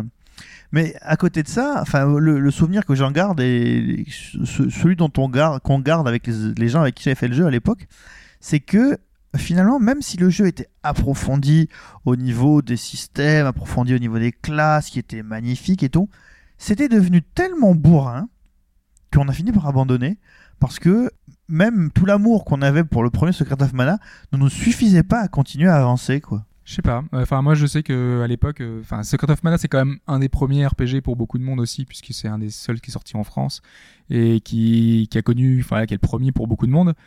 Donc, euh, je pense que certains peuvent justement dans sa suite être un peu déçus. euh, mais c'est aussi un gros coup de cœur pour beaucoup de gens et je pense que ce côté bourrin n'a pas gêné grand monde non plus. on a tellement, enfin, derrière, il était tellement réussi que que des fois, euh, tu vois, même un gameplay bourrin ne, ne gâche pas le reste. Après, je suis pas sûr qu'il y ait tant de monde de toute façon qui ait joué Oui. à Seiken 3. En du fait enfin, qu'il était On un va pas se mentir en- quand même. hein. Ouais, je pense quand même l'émulation. euh, Ouais, ouais, voilà. Mais bon, c'est un circuit, l'émulation. euh, c'est sûr qu'on on a, on y a tous plus ou moins touché, mais euh, le public au global a quand même dû être moins important que celui de, des acheteurs de la Super NES. Quoi. C'est, euh, Euh, alors par exemple, qu'est-ce qu'on a euh, alors, bon, on a, on l'a vu, hein, on a parlé des, des innovations en termes de gameplay, euh, des innovations euh, en histoire. Euh, on a euh, alors là je vois que tu m'as noté euh, GTA 3 open world certes mais les autres GTA aussi étaient open world Tout à fait. Non, mais là, c'était un open la world en représentation. 3D. C'est la, représentation 3D. bien sûr oui Exactement. Et quand on a cette liberté, euh, avec euh, là, là, une carte immense euh, qui s'affiche euh, en bas à droite, euh, la possibilité de faire ce qu'on veut, où on veut, avec tous ces événements qui arrivent tout le temps. là, vraiment, on avait cette notion de bac à sable qui était incroyable. Enfin, quand on a la représentation en 3D, enfin, ça apporte quelque chose de- d'exceptionnel. Il y a un sentiment de ouais, d'immensité en fait. Ouais. Tout de suite, ouais, GTA 3 pour ça, c'était quand même C'est un impressionnant. peu le même passage qu'on avait, enfin Mario 2D à 3D. On a l'impression qu'on pouvait aller, qu'on pouvait faire ce qu'on voulait. On avait l'impression d'être d'être Mario. Et ben là, c'était la même chose avec en plus un travail sur l'univers, sur avec des tas de quêtes, avec euh, quelque chose de beaucoup plus fort, beaucoup plus réaliste. D'ailleurs, à, à cette époque-là, euh, c'est là où a commencé. Même si GTA les deux premiers avaient déjà eu quelques soucis. en, en 99 il y avait déjà eu des histoires autour des deux premiers Ouais, GTA mais hein. les- le Ouais, trois- mais- c'est surtout le troisième qui a vraiment fait euh, que. Et puis, c'est que GTA 1 et 2, enfin, moi j'y ai rejoué un petit peu, c'est pas des jeux qui étaient particulièrement bons. C'était pas nul.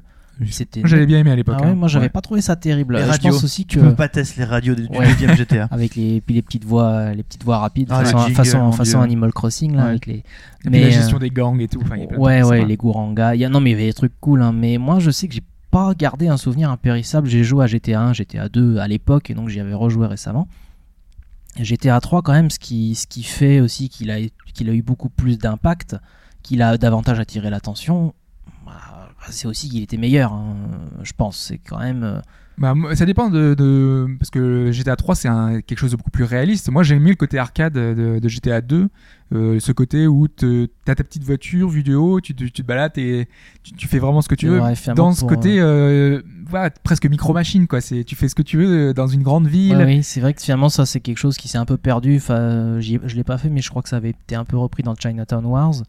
Même récemment, finalement, Hotline Miami n'est-il pas un peu aussi C'est un peu ça, ouais. les- Il n'y avait pas de. En fait, dans, dans GTA 1 et 2, il y avait, dès le départ, tu pouvais aller où tu voulais. Il n'y avait aucune justification scénaristique à la con qui t'empêchait d'aller sous les ponts, par exemple. C'est vrai. C'était, tu pouvais vraiment faire ce que tu Tu voulais. voulais dans tous les quartiers que tu voulais. Et ce qui était. Non, franchement, euh, moi j'en parle, mais le truc qui fait que je joue au GTA alors que je ne l'ai fini jamais, Je n'ai jamais fini aucun GTA, ce sont les radios. Et, et- et ça, en fait, à chaque nouvelle itération, c'est complètement con. Hein. Auditeur, ne suivez pas mon exemple, c'est stupide, ou alors euh, vous avez beaucoup d'argent à jeter par la fenêtre. Euh, C'était juste de découvrir les nouvelles radios. Vraiment, c'est stupide. hein. Et euh, les, les GTA, il y a de plus en plus de radios. Encore que moi je reste sur, pour moi la meilleure radio a eu dans un GTA, c'est dans GTA 2 et c'était Air Radio, FM Stereo que je trouvais absolument génial. Bah, Aujourd'hui, on a de plus en plus aussi de, enfin, dans les radios d'artistes connus. Je pense qu'ils prennent peut-être moins de risques là- y a là-dessus. Bien sûr, il y, a- il y a ça aussi. En parlant de risques, il y a, euh, bah, il y a- alors, on va prendre les jeux qui ont finalement changé de genre en profondeur. du passage, ben, Resident Evil. Quand on passe du 3 au 4, on n'est plus dans le même genre de jeu. Ah, je pense que au bout d'un Ah, moment, code Veronica à 4, pardon. ouais, ouais, parce que Code Veronica, c'était, enfin, un- considéré comme un des, des très bons épisodes de la série, hein, mais avec une formule peut-être qui se renouvelle, qui commence à avoir euh, des difficultés. Même si c'était le premier en full 3D à l'époque. C'est vrai, c'est vrai. C'était que de la précalculaire, hein, ça. Ouais, mais après on avait eu, euh, enfin, le Resident Evil 0 sur euh, sur GameCube. Je sais plus s'il est sorti avant ou après Resident Evil 4. Très bonne question, je ne me Là, souviens plus. Comme ça, j'aurais dit après, mais Mm. euh, je suis Je pense loin d'être un expert hein. euh, C'est considéré aussi comme un, le, peut-être le meilleur euh, justement dans ce- cette formule pré- précalculée. Tu, parles, tu parles du Rebirth ou du 0 Parce qu'il y, y a un 0, hein. il y a un 0 et il y a un Rebirth. C'est vrai, alors je confonds peut-être. Ouais, là, on va sur un terrain que je connais pas. Donc, Alors, en gros, il y a le 0 qui reprend une idée qui devait être faite pour le 2, qui était de jouer avec deux personnages qui interagissent entre eux. Et après, il y a le Rebirth, qui est le remake du premier, avec tous les moyens que les mecs auraient voulu avoir au moment où ils l'ont fait. Quoi. C'est plutôt le Rebirth, ouais. Voilà. Alors, d'ailleurs, le Rebirth ne s'appelle pas Rebirth. C'est la, Oui. la- il s'appelle Resident Evil. Point. C'est la, la presse qui l'a fait appeler Rebirth. Alors là, pour le coup, on est dans le cadre de la préquelle, du remake. Enfin, là, on a vraiment euh, l'histoire compliquée des Resident Evil. Et euh, quand on saute à Resident Evil 4 depuis Code Veronica, eh ben, on est passé du jeu d'horreur, du survival pur et dur, avec son gameplay extrêmement rigide pour provoquer la peur, à un jeu d'action pur et dur, dans un univers macabre. Il y, avait quand même encore un petit peu ce, côté survival, mais c'est vrai qu'il empruntait beaucoup plus à, la côté action, puisque euh, de toute façon tout le monde connaît l'histoire que à l'origine Resident Evil 4 n'est pas un Resident Evil, c'est un un Devil May Cry. Oui. Voilà, on sait que ça emprunte du côté action, mais malgré tout la lenteur du perso, la visée automatique avec euh, euh, qu'on ne puisse pas euh, tirer en marchant, il y avait un côté quand même qui faisait qu'on n'était pas non plus serein. Euh, quand on avait un zombie en face, tu, tu le désingues pas comme dans, dans un Gears of War Bien euh, sûr. hyper facilement quoi. c'est vrai, mais on est quand même. euh, Là encore, euh, je parle euh, sous votre contrôle parce que moi, les Resident Evil, euh, je crois que j'ai fait que le 2 À cause des araignées? En partie. Mais euh, non, puis même après le, le survival, ça a jamais été plus ma tasse de thé que ça. Mais si je dis pas de, de conneries, euh, Resident Evil 4, c'est déjà euh, le premier Resident Evil où te- les, les ennemis ne sont plus infectés par un virus mais par un parasite. Oui. Euh, ils se mettent à courir alors qu'avant les zombies ils se traînaient. Euh, oui, d'ailleurs, du coup, on passe de zombies à infectés, c'est euh, peut-être également. Il y a ça aussi. Mais, Et puis, euh, enfin, la, la différence, T'es- t'es- Enfin, euh, du coup, t'es quand même plus dans l'action déjà, ne serait-ce que bah, les adversaires te mettent autrement plus la pression en étant plus rapide. Tu leur tires dessus, la tête explose, t'as un machin dégueulasse avec des tentacules là. T'avais pas ça sur les Resident Evil précédents, donc on a quand même un changement assez radical. Enfin, surtout, en fait, la, la différence, là où elle est frappante, c'est au niveau du rythme. Bon, déjà, il n'y a plus de, il y a plus de, de puzzle à résoudre. Et euh, au niveau du rythme, finalement, euh, ben, souvenez-vous, dans, euh, dans Resident Evil, dans les premiers, on passait quand même beaucoup de temps à rien faire. Juste à se balader d'un endroit à un autre en ayant tout le temps plus ou moins la crotte au cul, quoi. Exactement, en se disant mais quand va quand va me tomber le prochain truc sur la sur la tronche là, c'était puis en plus voilà, c'est aussi le début quand même Resident Evil 4, c'est euh, c'est avec le, le héros ultra baraqué euh, genre euh, j'ai fait 20 ans de carrière dans le catch. Euh, ça pareil, c'est euh, ça a commencé à ce niveau-là. Est-ce que Resident Evil 4, je sais qu'il a été extrêmement euh, Enfin, apprécié. Léon est pas beaucoup plus baraqué que les personnages d'avant. Euh, Ouais, non, c'est vrai que c'est peut-être plus avec Chris. Mais oui, de Chris cuir, Redfield, ça moule ouais. vachement plus que le Ouais. de SWAT, quoi. Mais voilà, Resident Evil 4, de l'impression que j'en ai, c'est peut-être aussi le début du crépuscule de la série en fait. Euh, C'est-à-dire que voilà, le top a été atteint et désormais on va commencer à amorcer la descente. Ben, surtout, c'est que. euh, après, je sais pas, mais je sais que c'est un point sur lequel on peut revenir quand on va parler des suites en fonction des genres. Euh, Peut-être que c'est plus facile de jouer sur les peurs et de, jouer enfin, sur les gimmicks de la peur que bah, juste sur. Si, si tu fais un jeu d'action, qu'est-ce qui différencie plus un jeu d'action, enfin moins un jeu d'action d'un autre jeu d'action? Alors que euh, la peur, tu peux l'instiller par un nombre incalculable de, de, de moyens, quoi. Oui, encore que les, les jeux qui font vraiment peur, on en a.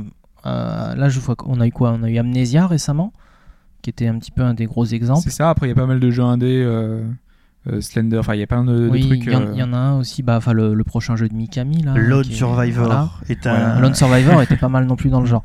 Après, ouais, c'est que les jeux horrifiques qui, quand- qui commencent à taper vers l'action, euh, moi je pense à Left 4 Dead. Left 4 Dead, ça fait pas peur, ça fait stresser, c'est pas pareil. C'est exact. C'est pas- la même chose. Euh, alors on peut conclure euh, rapidement euh, alors sur la qu'est-ce qui fait qu'il est une bonne chose? Alors euh, on a eu des on a parlé des prises de risque, alors des, changements, des, approfondissements au niveau de l'histoire. Donc on a cité Portal 2. Alors le gameplay, ben, on a eu des gameplays qui ont été conservés et des gameplays qui ont été complètement changés. Euh, donc euh, là, Resident Evil, on a changé de gameplay. Les Mario 64, j'en parle même pas.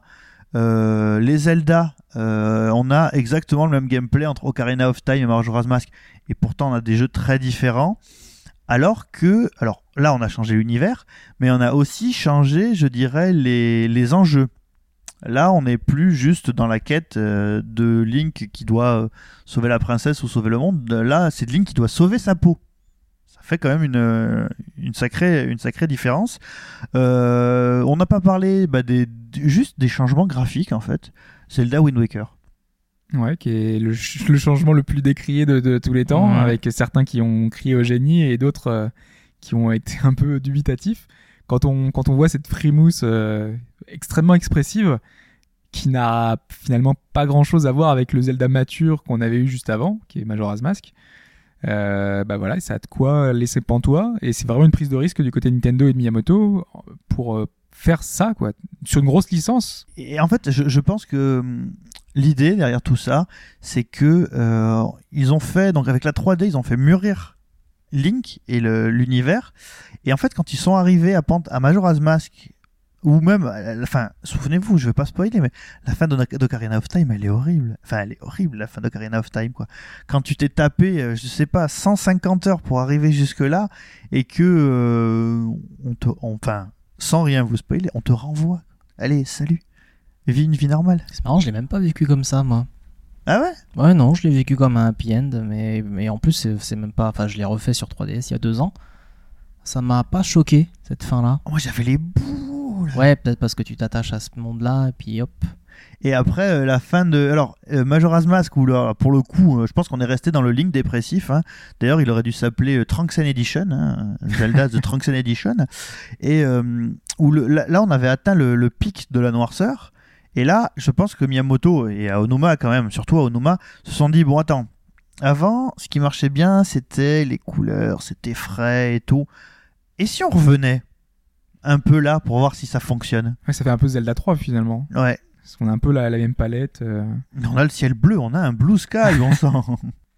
Ouais. Mais après, on voit que vu que ça n'a pas plu à tout le monde, euh, le, le suivant a, a complètement euh, changé la donne. hein. Tout à fait. C'est- Et ça a plu aussi à pas mal de gens d'a- d'avoir ce Twilight en fait, je, Princess. ouais, je euh, crois que t'arriveras jamais mature. à contenter tout le monde sur les Zelda. c'est sûr. C'est ça. Mais D'ailleurs, en fait, c'est ça, c'est que Zelda- en fait, finalement, on aurait pu faire, si on avait été des, hum, comment dire, des théoriciens bien bourrins, on aurait pu faire tout le podcast du début à la fin en ne travaillant que sur les Zelda, parce que finalement, on a à peu près tout. Euh, on a Twilight Princess qui a repris la partie mûre, mais le vrai problème de Twilight Princess, à mon sens, c'est que c'est une formule maxi best-of.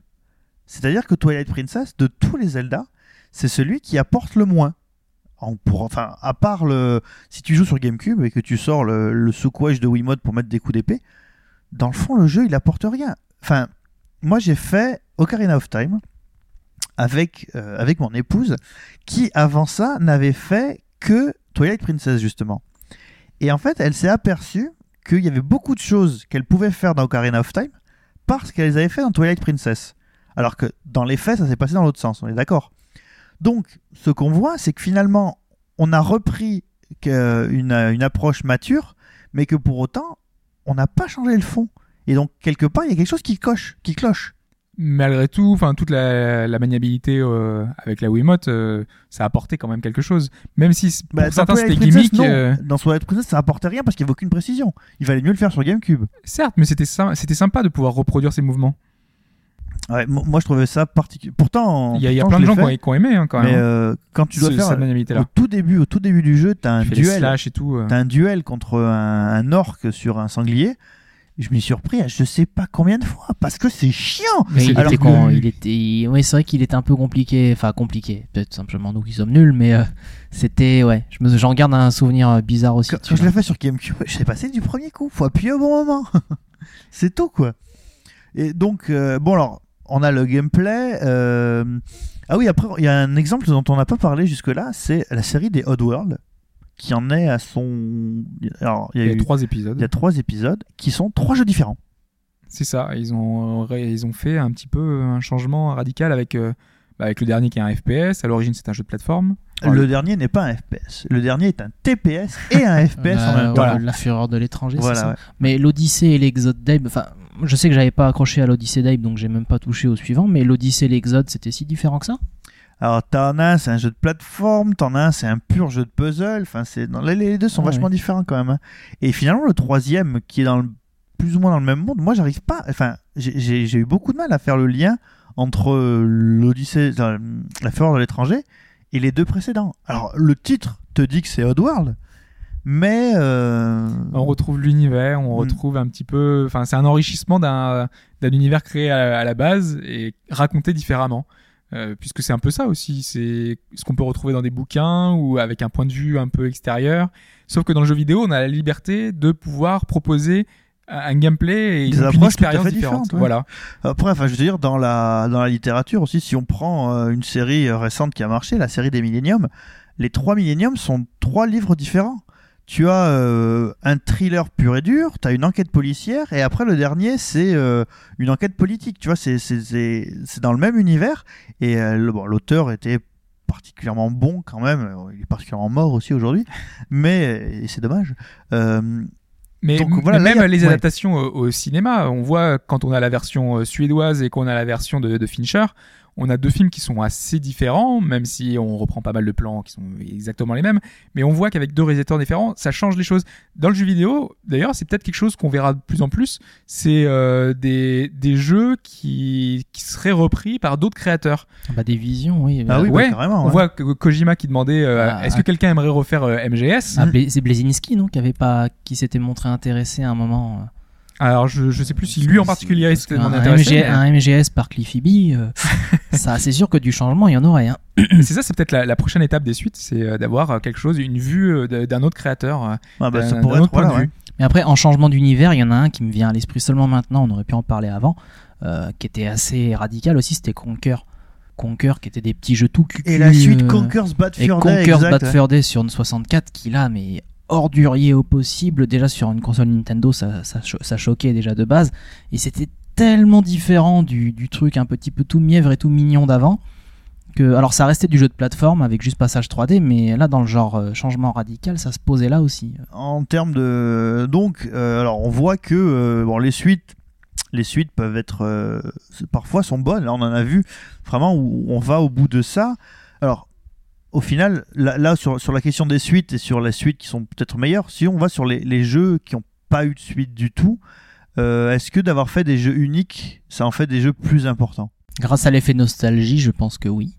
Ouais, je pense Mais- aussi, ouais. Mais je pense que c'est en bonne partie dû à l'effet nostalgique. c'est, juste l'effet Malgré nostalgique. tout, on a quand même, enfin, les, les jeux les, euh, les plus connus, malgré tout, ont, ont, ont eu des suites. euh, je sais pas, euh, enfin Mario 64, euh, quand on le lisait, Ocarina of Time, Oui. euh, même des jeux plus anciens. Kid ont eu Icarus il a fallu attendre euh, 17 ans pour avoir une suite C'est vrai.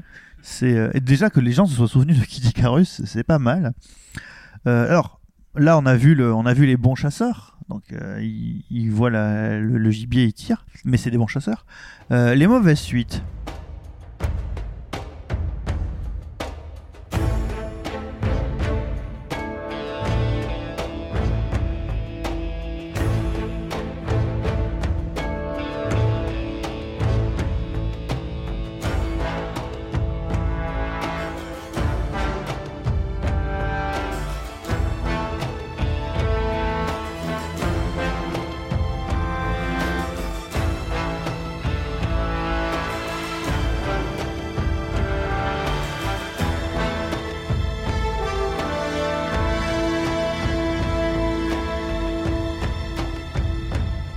Pour lancer le, le débat, on vous a passé un extrait de Uncharted, Uncharted, Uncharted, ce que tu veux, 3, qui euh, là pour le coup, a un peu euh, divisé les foules entre ceux qui disaient euh, c'est la même formule que le 2, euh, c'est très bien comme ça, amusons-nous, chers amis, et ceux qui disaient que en fait le problème c'était surtout que ça avait tellement poussé la formule cinématographique du 2 à fond que c'était un jeu qui, se refusait aux joueurs quoi.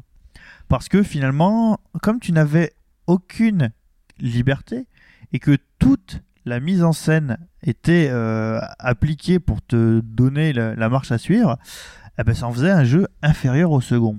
Et vous, messieurs, sur Uncharted 3, qu'en diriez-vous? Moi, Uncharted 2 est pratiquement le summum de ce qu'on a fait sur cette génération. Donc, quand on arrive, quand on a un jeu qui marque autant, qui, qui, qui a des passages aussi marquants, quand on a le, le passage, euh, on a un building qui est en train de, de, de s'effondrer, et qu'on est là en train de... course dans l'étage, ouais. C'est ça, c'est- il y a Avec une un énorme- hélicoptère qui nous tire dessus. C'est ça, il y a une énorme pression, euh, c'est un moment très très fort. Et ben dans un épisode qui vient après, ben, on se dit qu'est-ce qu'ils vont pouvoir faire de plus? Et ben c'est quand on a quand on arrive à un tel degré de- de- d'exigence, et ben c'est beaucoup plus facile d'être déçu.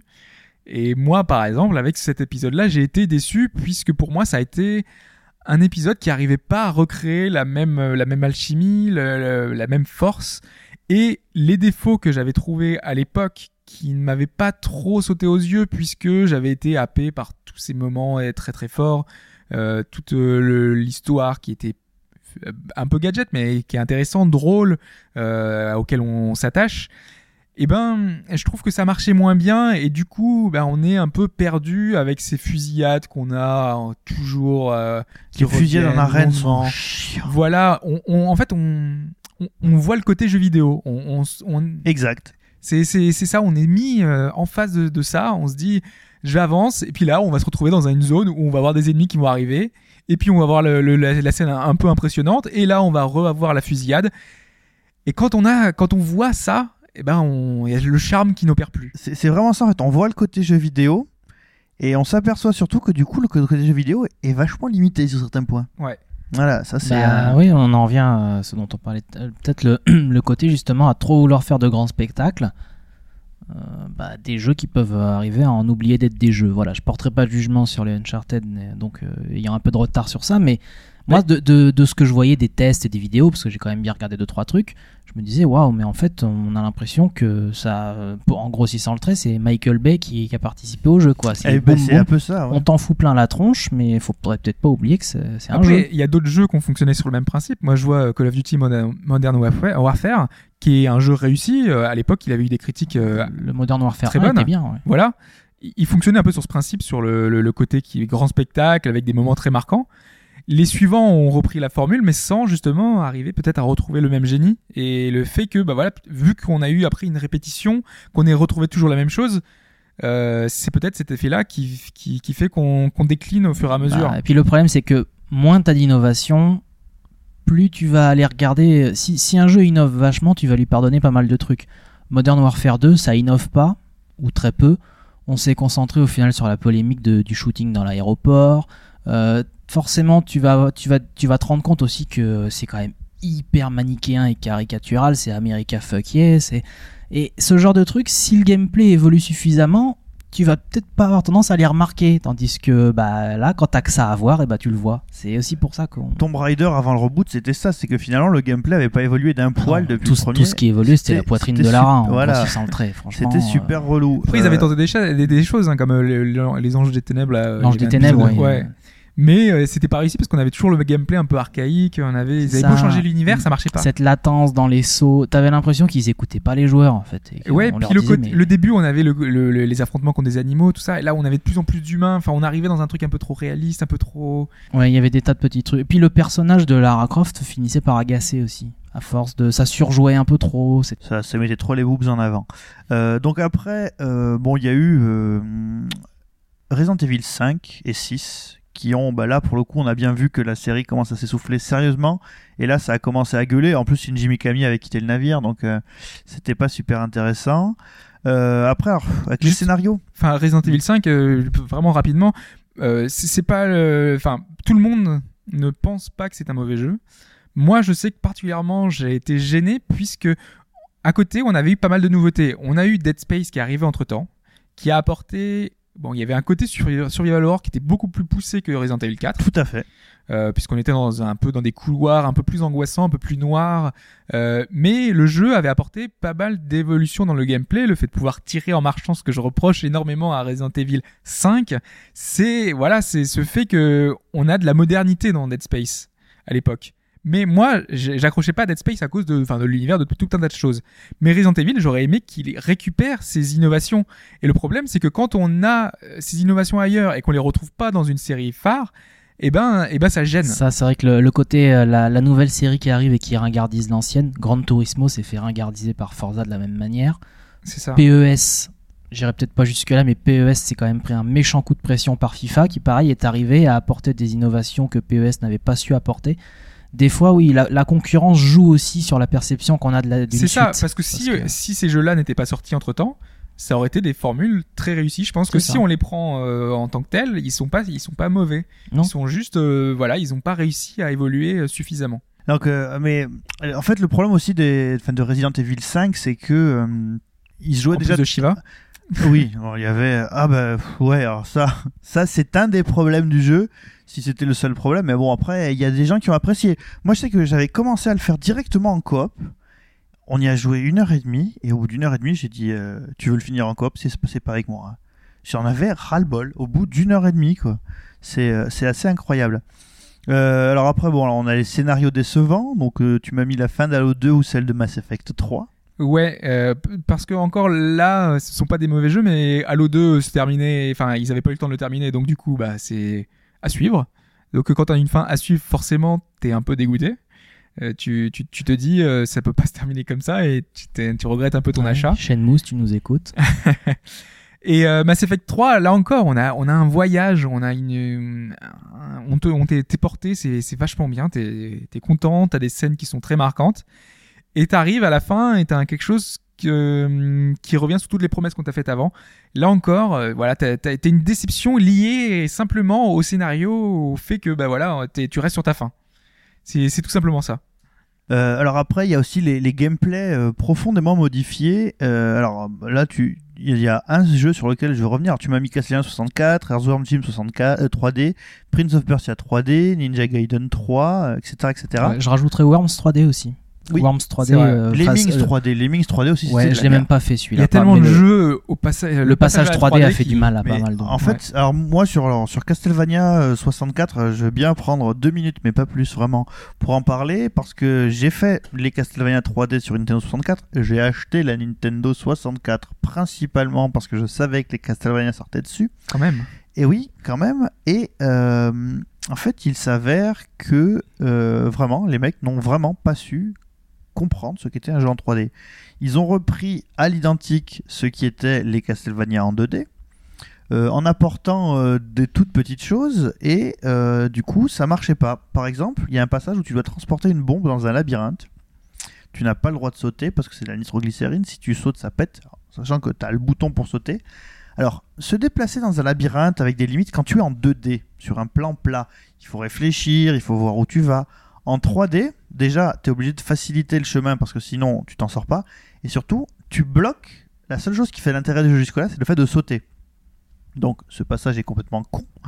Et surtout, il y a un passage juste avant la fin, où alors là, pour le coup, euh, ce que tu vois, c'est que euh, les mecs n'ont pas réfléchi. Ils se sont dit, Ouais, Castlevania, en fait, on a un jeu qui est connu parce qu'on fait, nous, de la plateforme bien hardcore. On va pas changer d'idée. Sauf qu'en 3D, on est d'accord, c'est incroyablement difficile parce que ça implique de pouvoir tout voir. Bah, le nombre de jeux de plateforme en 3D qui se sont ramassés, euh, voilà, c'est un genre qui a, disparu, qui a disparu un peu avec la 3D. Ouais. Et, et là, par exemple, vous devez sauter de, de grande plateforme en grande plateforme avec de la lave dans le fond.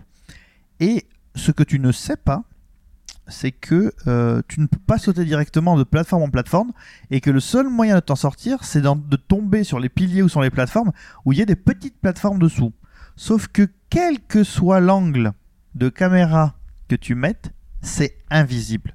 Donc à ce moment-là du jeu, tu passes ton temps à faire des sauts de la foi où en gros tu meurs, tu vas mourir et en mourant, tu espères que le sens dans lequel tu vas sauter va te permettre de voir quelque part qu'il y avait une plateforme à atteindre. Ah, mais parce que voilà, tu viens de le donner, le point qui a pour moi flingué tant de jeux lors du passage à la 3D, c'est la caméra. Hmm.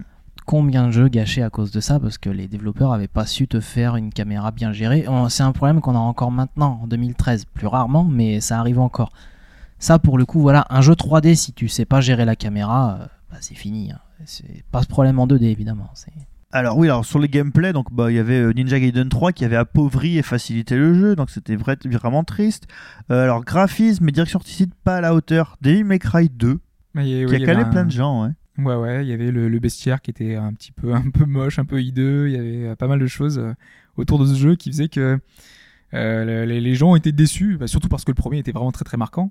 Mais, mais voilà, il y- avait tout un, euh, un- toute une histoire autour de Devil May Cry 2 qui, qui, a, qui a pas marché, le côté gothique, le côté. Ouais, mais même après, euh, par exemple sur Final Fantasy, bah, pareil FF6 qui était un peu dans son côté euh, steampunk. Steampunk, ouais. On passe à du cyberpunk avec FF7 qui avait déjà un petit peu fait un petit peu fait grincer des dents. Et alors le 8 où là on passait à des personnages très Réaliste. réalistes, euh, à part Sauf sur les, à part sur fr- oui, les fringues. enfin c'était ouais, c'était Nomura quoi.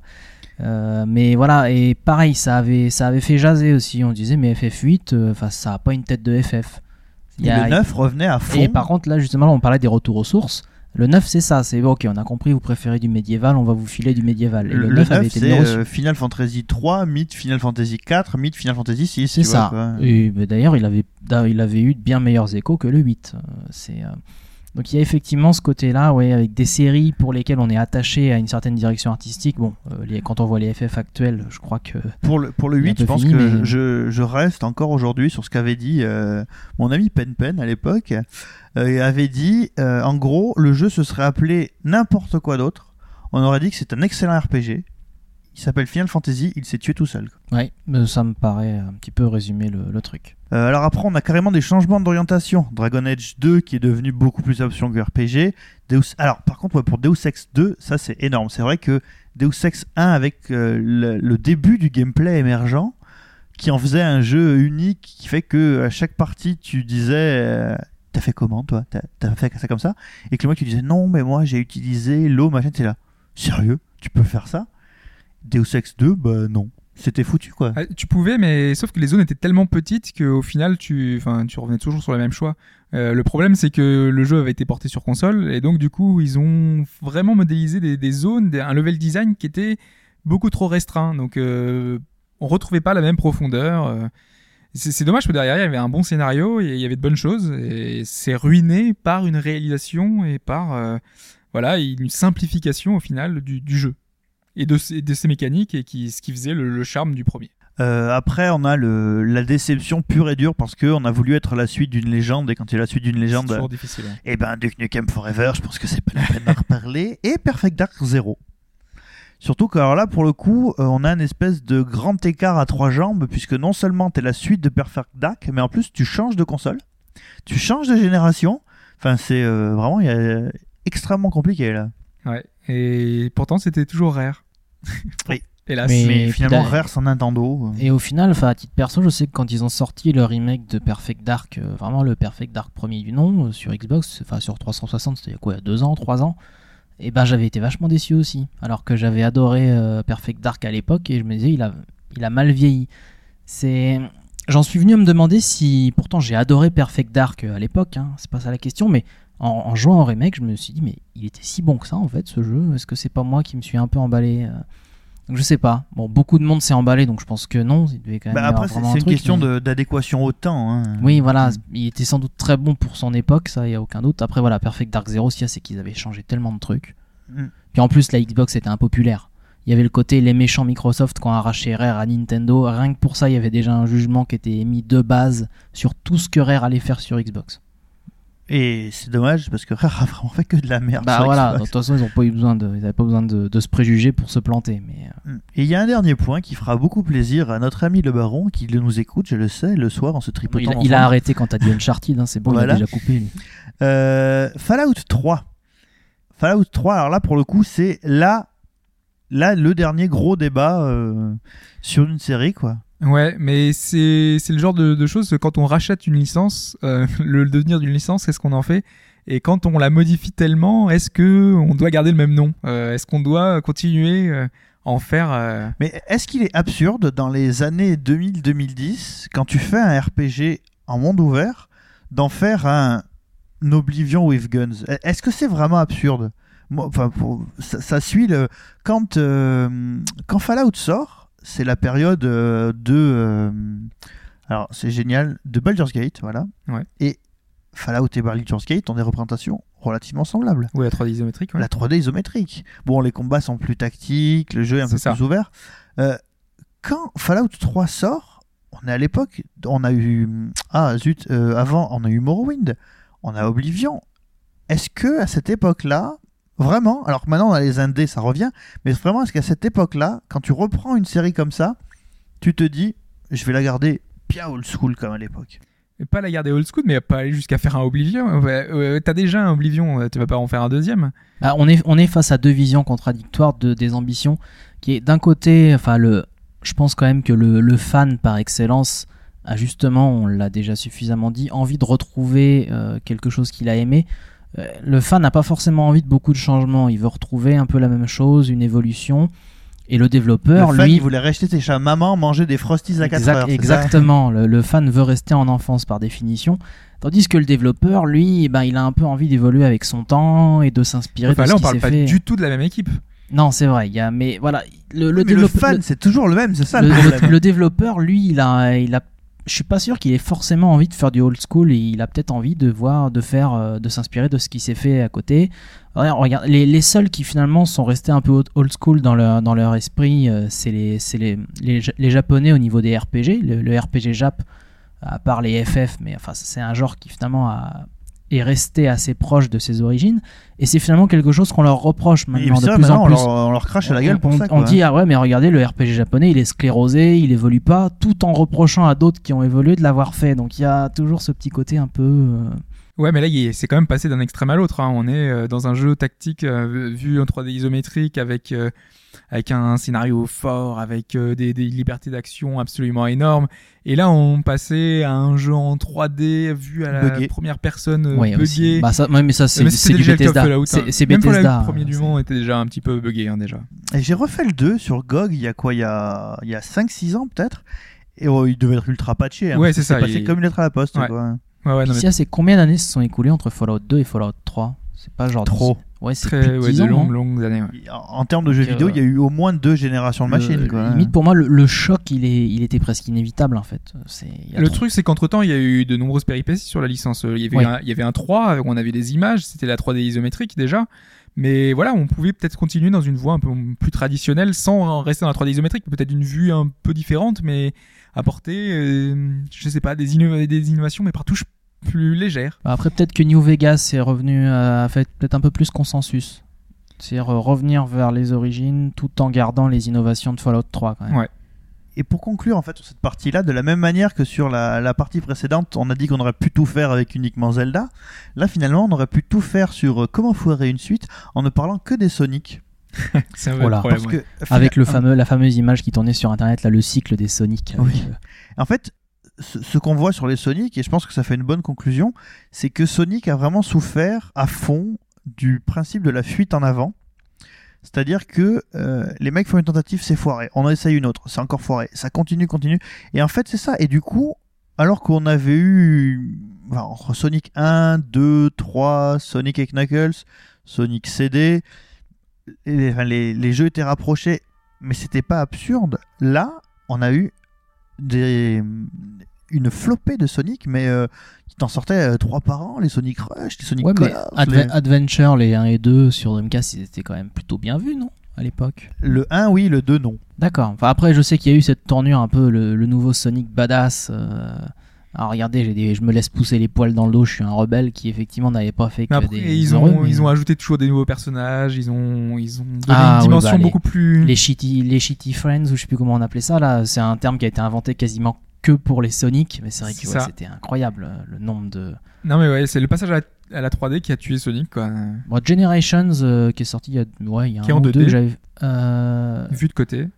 Oui, c'est- non, effectivement, mais qui essaie de, de marier un peu Oui, les il y a deux. les deux, il y a la euh, 3D, oui, il y a il y a la les- 2D, il y a les deux. Oui, mais c'est principalement le côté 2D Ouais. qui, qui a plu justement aux Mais- anciens, ce côté retour aux sources, quoi. Mais ouais, parce que finalement, il a été plutôt bien reçu celui-là. Moi, je l'avais, je l'avais fait, il était pas Ouais, mal. mais encore que, moi je trouve qu'on retrouve pas le, la gravité du- des, des Non. premiers en 2D qui était, qui était absolument énorme. euh, ils ont essayé de retrouver ça avec Sonic 4, qui au final a été. Ah non, non, ne parlez Sonic- pas de Sonic 4, il n'a pas Sonic 4, existé. ils sont même pas allés au bout de ce qu'ils avaient prévu de faire. Euh, Ils, ont- ils se sont arrêtés à quoi? Deux épisodes? Euh, oui, euh, épisode Oui, 1 et 2. Il devait sortir le plus que 3 ça, et hein, non. ouais, ouais, donc, euh, Euh, alors donc bon là, euh, qu'est-ce qui fait qu'on peut foirer une suite? On a vu pas mal de choses hein, sur ce point-là. Et donc maintenant, finalement, ce qu'on pourrait se poser comme question, c'est de savoir quelles sont les grandes catégories, comment est-ce qu'on pourrait ranger un peu toutes ces suites à partir des, euh, des éléments euh, qui le composent? Donc euh, on va se laisser le temps de la réflexion, hein, toujours en musique bien sûr.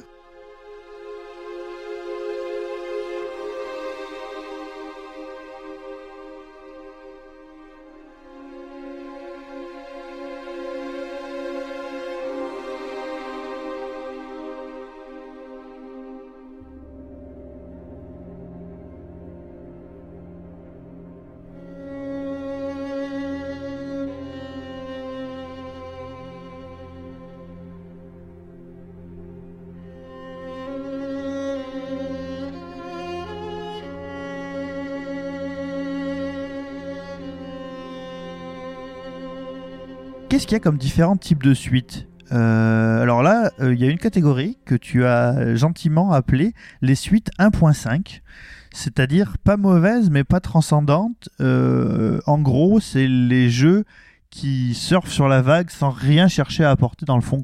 Et il y en a beaucoup. souvent, c'est le plus souvent ça ces derniers temps.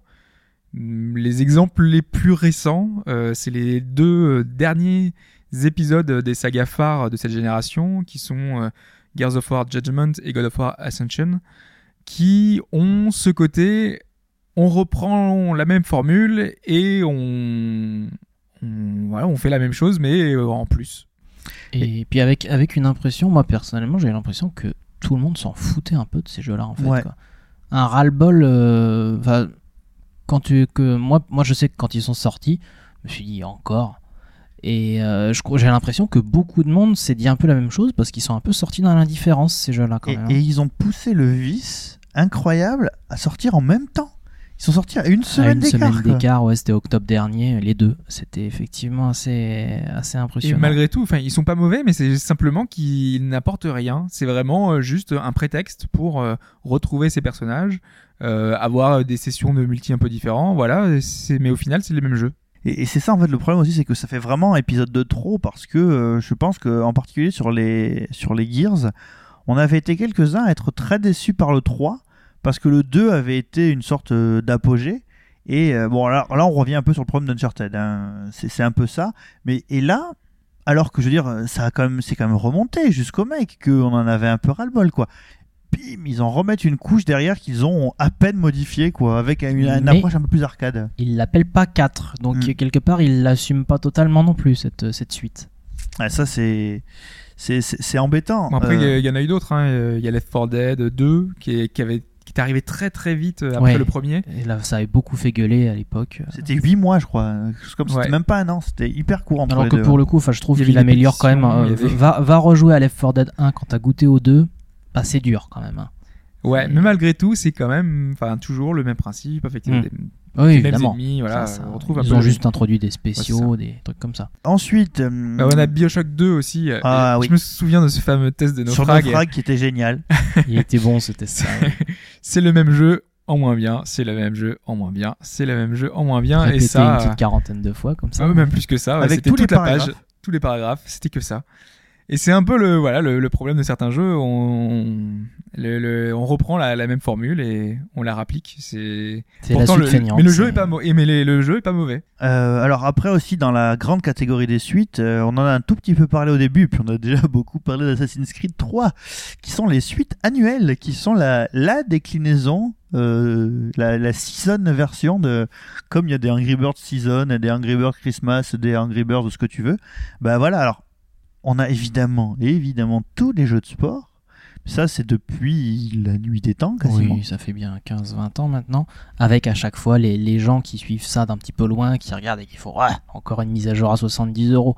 Alors que quand ils jouent à ces jeux-là, tu vois bien que ça évolue quand même. Ouais, parce que retourner sur FIFA 94 ou 95. Ah ouais, non, mais même retourne sur FIFA 12 après avoir joué à FIFA 13, et bah, tu vas te rendre compte que c'est pas pareil. Mais il y a effectivement les, jeux de sport sont sujets à pas mal de railleries comme ça de la part des gens qui n'y jouent pas parce que de, de l'extérieur t'as l'impression que c'est juste le même jeu avec des effectifs mis à jour. Ouais, c'est vrai. Alors que, bah, alors, en fait, le problème, c'est que, honnêtement, il y a eu une période où les, les, les nouvelles versions, ça, enfin, c'est vrai, il y a eu des versions où les occurrences n'apportaient rien. Si tu prends les, si tu prends les FIFA euh, dans les années noires de FIFA, on va dire FIFA 96, FIFA 97, c'était les mêmes jeux. Tu veux dire qu'ils ont fait comme sur Wii U C'est euh, plus ces derniers temps 99-2000, 96, euh, Ah, 96. 99, oui, ouais, ouais. 89, t'as Ouais. raison, 99-2000, t'as Euh, le si, même jeu, quoi. Ça, ch- ça changeait mais en moins bien, ce qui est encore pire que de Ouais. pas changer.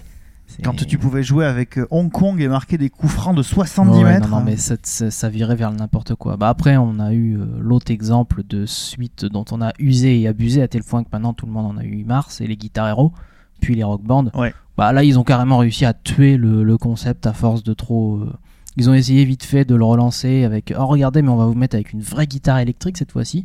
Ça n'a pas l'air d'avoir spécialement pris et je crois que maintenant le genre du jeu musical il est quasiment en Ouais. friche. Et contrairement aux jeux de sport où tu peux renouveler la chose avec bah, plein de choses autour, là c'est pas possible vu que le principe est toujours le même et les musiques, euh, Mm. Même si c'est des musiques différentes, bah, c'est le principe est toujours le même. Ils te rajoutent des instruments de musique. C'est Finalement, ça, la, seule différence, c'est que tu peux acheter des nouveaux morceaux, des nouveaux morceaux, des nouveaux morceaux, des nouveaux Ouais, morceaux. Et alors, si je dis pas de conneries, il y a quelqu'un qui avait fait le calcul. Si tu achètes tous les morceaux sur Rock Band, c'est un coût à 12 ou 13 000 euros, je. Oh oui, c'est abusivement cher. Ils sont en train de faire pareil avec les jeux de danse là, parce que motion gaming, euh, tu peux bouger devant ta télé.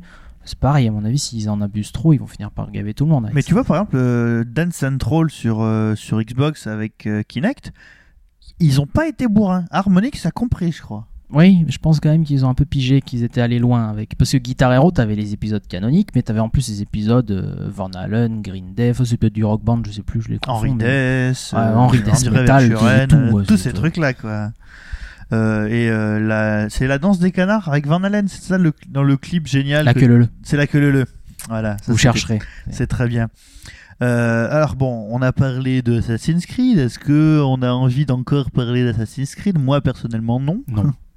Non. Non, non, mais on peut, on peut y aller. Call of Duty, pareil. Call of Battle- Duty, est-ce qu'on a envie d'en parler Non? Avec Battlefield qui est différent mais qui est un peu pareil quand On a même. déjà dit beaucoup de choses, ouais. Il y a The Sims également. Mais comment fait Diablo X9 pour passer tant de temps à parler des Call of ou des C'est Battlefield terminé, il, fait, il le fait plus. Mais il est pas sur Battlefield maintenant? Euh, il est sur Battlefield, mais il parle beaucoup de, de jeux annexes.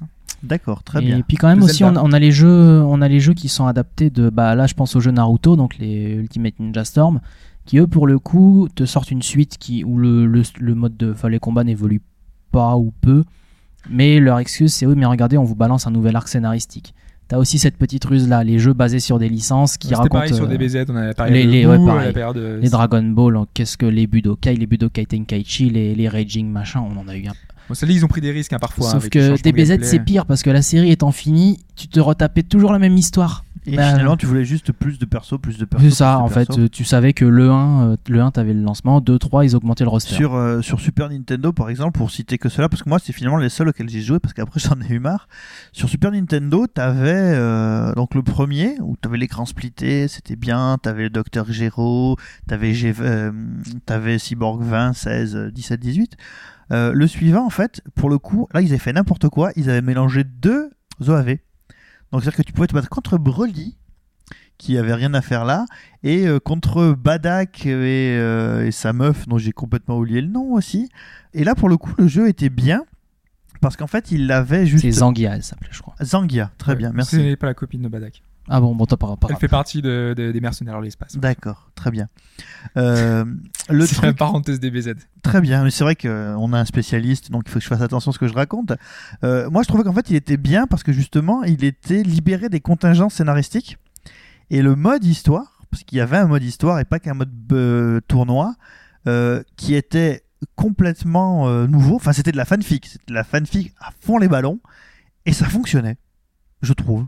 Non, non, mais ça fonctionnait, c'est sûr. Après, les, jeux à licence fonctionnent comme ça. Donc. Euh, donc voilà, donc là on a les suites euh, annuelles. Alors, dans les suites annuelles, bon, euh, en FIFA, maintenant on sait que depuis. Alors là, en fait, c'est PES qui a quand même lancé la, la machine, que chaque nouvelle itération va rééquilibrer l'attaque, la défense, la construction, C'est des jeux qui sont joués en e-sport, donc euh, forcément, quand tu fais des itérations annuelles, ça te permet de renouveler un petit peu le, Hmm. les, les tournois, de redonner, re- redistribuer les cartes. Donc, euh, Et c'est vrai qu'après maintenant ils se sentent obligés quand même de justifier le nouvel opus, donc ils te sortent des concepts fumeux. Enfin, vous, il suffit d'aller voir les previews du dernier FIFA, ils vont te balancer des termes tellement bizarres, j'ai oublié ce que c'était, mais euh, limite il y a un- ils, ont, ils ont inventé un terme pour la façon dont le ballon est en train de rouler sur lui-même. Enfin, c'est ouais, des trucs un peu surréalistes. Il y a eu malgré tout de évolutions. hein. Quand on peut jouer à 11 contre 11, voilà, c'était Ouais, oui, inédit dans un jeu de foot. Le Sur- BE Pro, machin. Sur PES, euh, là cette année, leur, leur, euh, feature qui déchire, ça s'appelle le barycentre. Oui, le barycentre. Si, si vous avez fait des maths jusqu'à à peu près la quatrième, vous devriez vous en sortir. Street Fighter, est-ce qu'on le met dans les suites annuelles ou est-ce qu'on ou est-ce que c'est une autre catégorie? Je pense que c'est une autre catégorie. Malgré tout, ouais, c'est vrai qu'on a eu tout, beaucoup, hein. beaucoup, beaucoup d'exemplaires. Donc euh, là, on va parler des suites narratives, c'est-à-dire que euh, on a une histoire qui est arrivée jusqu'à un certain point. Et euh, dans la tête du créateur ou euh, dans la tête du porte-monnaie de l'éditeur, euh, on n'a pas été assez loin. Et donc on va on va rajouter une petite couche. Alors dernièrement, on a eu la montée en puissance des jeux épisodiques. Et ça a été impulsé par Telltales qui avait repris euh, les Monkey Island. les ils ont- Monkey Ils ont Island. peut-être fait autre chose Sam avant, Max. plus. Oui, les Sam Max, ils ont fait aussi. Ils ont repris les Sam Max, jeux, ouais. ils ont fait Back to the Future, ils ont Jurassic fait les Park. Jurassic Ouais. Park. Bon, c'est les. C'est un peu oubliable, les deux Alors, derniers ouais. que vous avez cités. Back to the Future, c'est pas bien. Jurassic Park, c'est juste catastrophique. Les Sam Max, ben, en fait, le problème de Sam Max, c'est que quand t'as fait Sam Max l'original et que tu t'es pris mais une montagne d'absurdité dans la gueule et sorti à chaque fois de nulle part, honnêtement, ça c'était un jeu qui devait s'arrêter là. Je pense. Parce que ça avait été tellement loin dans le n'importe quoi, comme, enfin, heureusement, Dieu merci, il n'y a jamais eu de suite à Dave's Tentacle, quoi. Ça aurait été, ça aurait été euh, cracher sur un cadavre que de faire ça, quoi. Ouais, Je pense Ça- que des gens auraient aimé retrouver ces- cet univers-là. hein. Ouais, mais ça aurait été loupé parce que ça aurait été loupé. Ils auraient pas pu aller plus loin que ce qui avait été fait là-dedans. Enfin, honnêtement, hein, je pense que c'était pas possible. Y a- je sais qu'il y a beaucoup de gens, par exemple, qui réclament une suite à Grim Fandango. Et moi, je, pense que quand tu as des univers un petit peu vraiment marqués, euh, tu peux, tu peux retrouver un angle euh, en prenant, par exemple, un personnage totalement différent, dans un endroit totalement différent, mais en reprenant des univers, des, points clés, des, des choses qui, qui sont dans le même esprit. Peut-être un passage parallèle, quelque chose, euh, tu vois, de très fort, mais qui soit suffisamment différent pour pouvoir te proposer une expérience différente. Ouais, bah, mais de toute façon, elle existe, la suite de Grim Fandango, c'est Guacamele. Ouais. Ça, c'est une bonne suite. Euh, alors bon, les, les jeux épisodiques, euh, bah, là dernièrement, euh, qui a beaucoup fait parler, c'est The Walking Dead. Effectivement. Ouais, avec et justement d'ailleurs, il y a quelque chose qui ressort souvent dans le qui m'a fait beaucoup marrer sur les tests de de la preview de la saison 2 là euh, donc euh, dont Shin a parlé euh, The Walking Dead euh, 400 Days. Days. J'avais lu un test sur multiplayer.it donc qui est un site de jeux vidéo italien comme son nom l'indique pas qui disait qu'en fait le eux ils le déconseillaient à mort alors qu'à côté de ça, il y a d'autres testeurs qui le conseillent, tout en disant c'est quand même cher. Faut faire un choix à un moment. Ah c'est sûr. Et euh, on va quand même revenir sur les suites narratives parce que on a commencé par en parler puis on est passé direct sur les sujets épisodiques. Alors qu'il y a quand même pas mal de choses à raconter bah, sur l'approfondissement d'un personnage par exemple. C'est ça, quand on a un univers qui est, qui est, qui est fort, quand on a euh, quelque chose qui, nous a plu, ça fait toujours plaisir de revoir les personnages. Et il y a des tas de sagas justement qui nous ont fait découvrir un personnage enfant ou euh, un âge adolescent ou adulte et revoir un peu toute sa vie au fur et à mesure de, de, de son aventure. Euh, bah, je pense à Metal Gear quand on a vu euh, Les différents Snake à leurs différents âges. T'aimes- c'est ça. T'aimes t'aimes connaître l'histoire. euh, moi, je sais que par exemple, euh, on a- FF10-2, quand il a été annoncé, et ben, j'étais content, moi, de retrouver cet univers. euh, vu la fin d'FF10, machin, je me disais, ouais, cool. Et c'est t'as aussi- été heureux au final? Pas trop. Mais enfin, si, le, le scénar, voilà, c'est une petite, juste une petite émotion, c'était cool.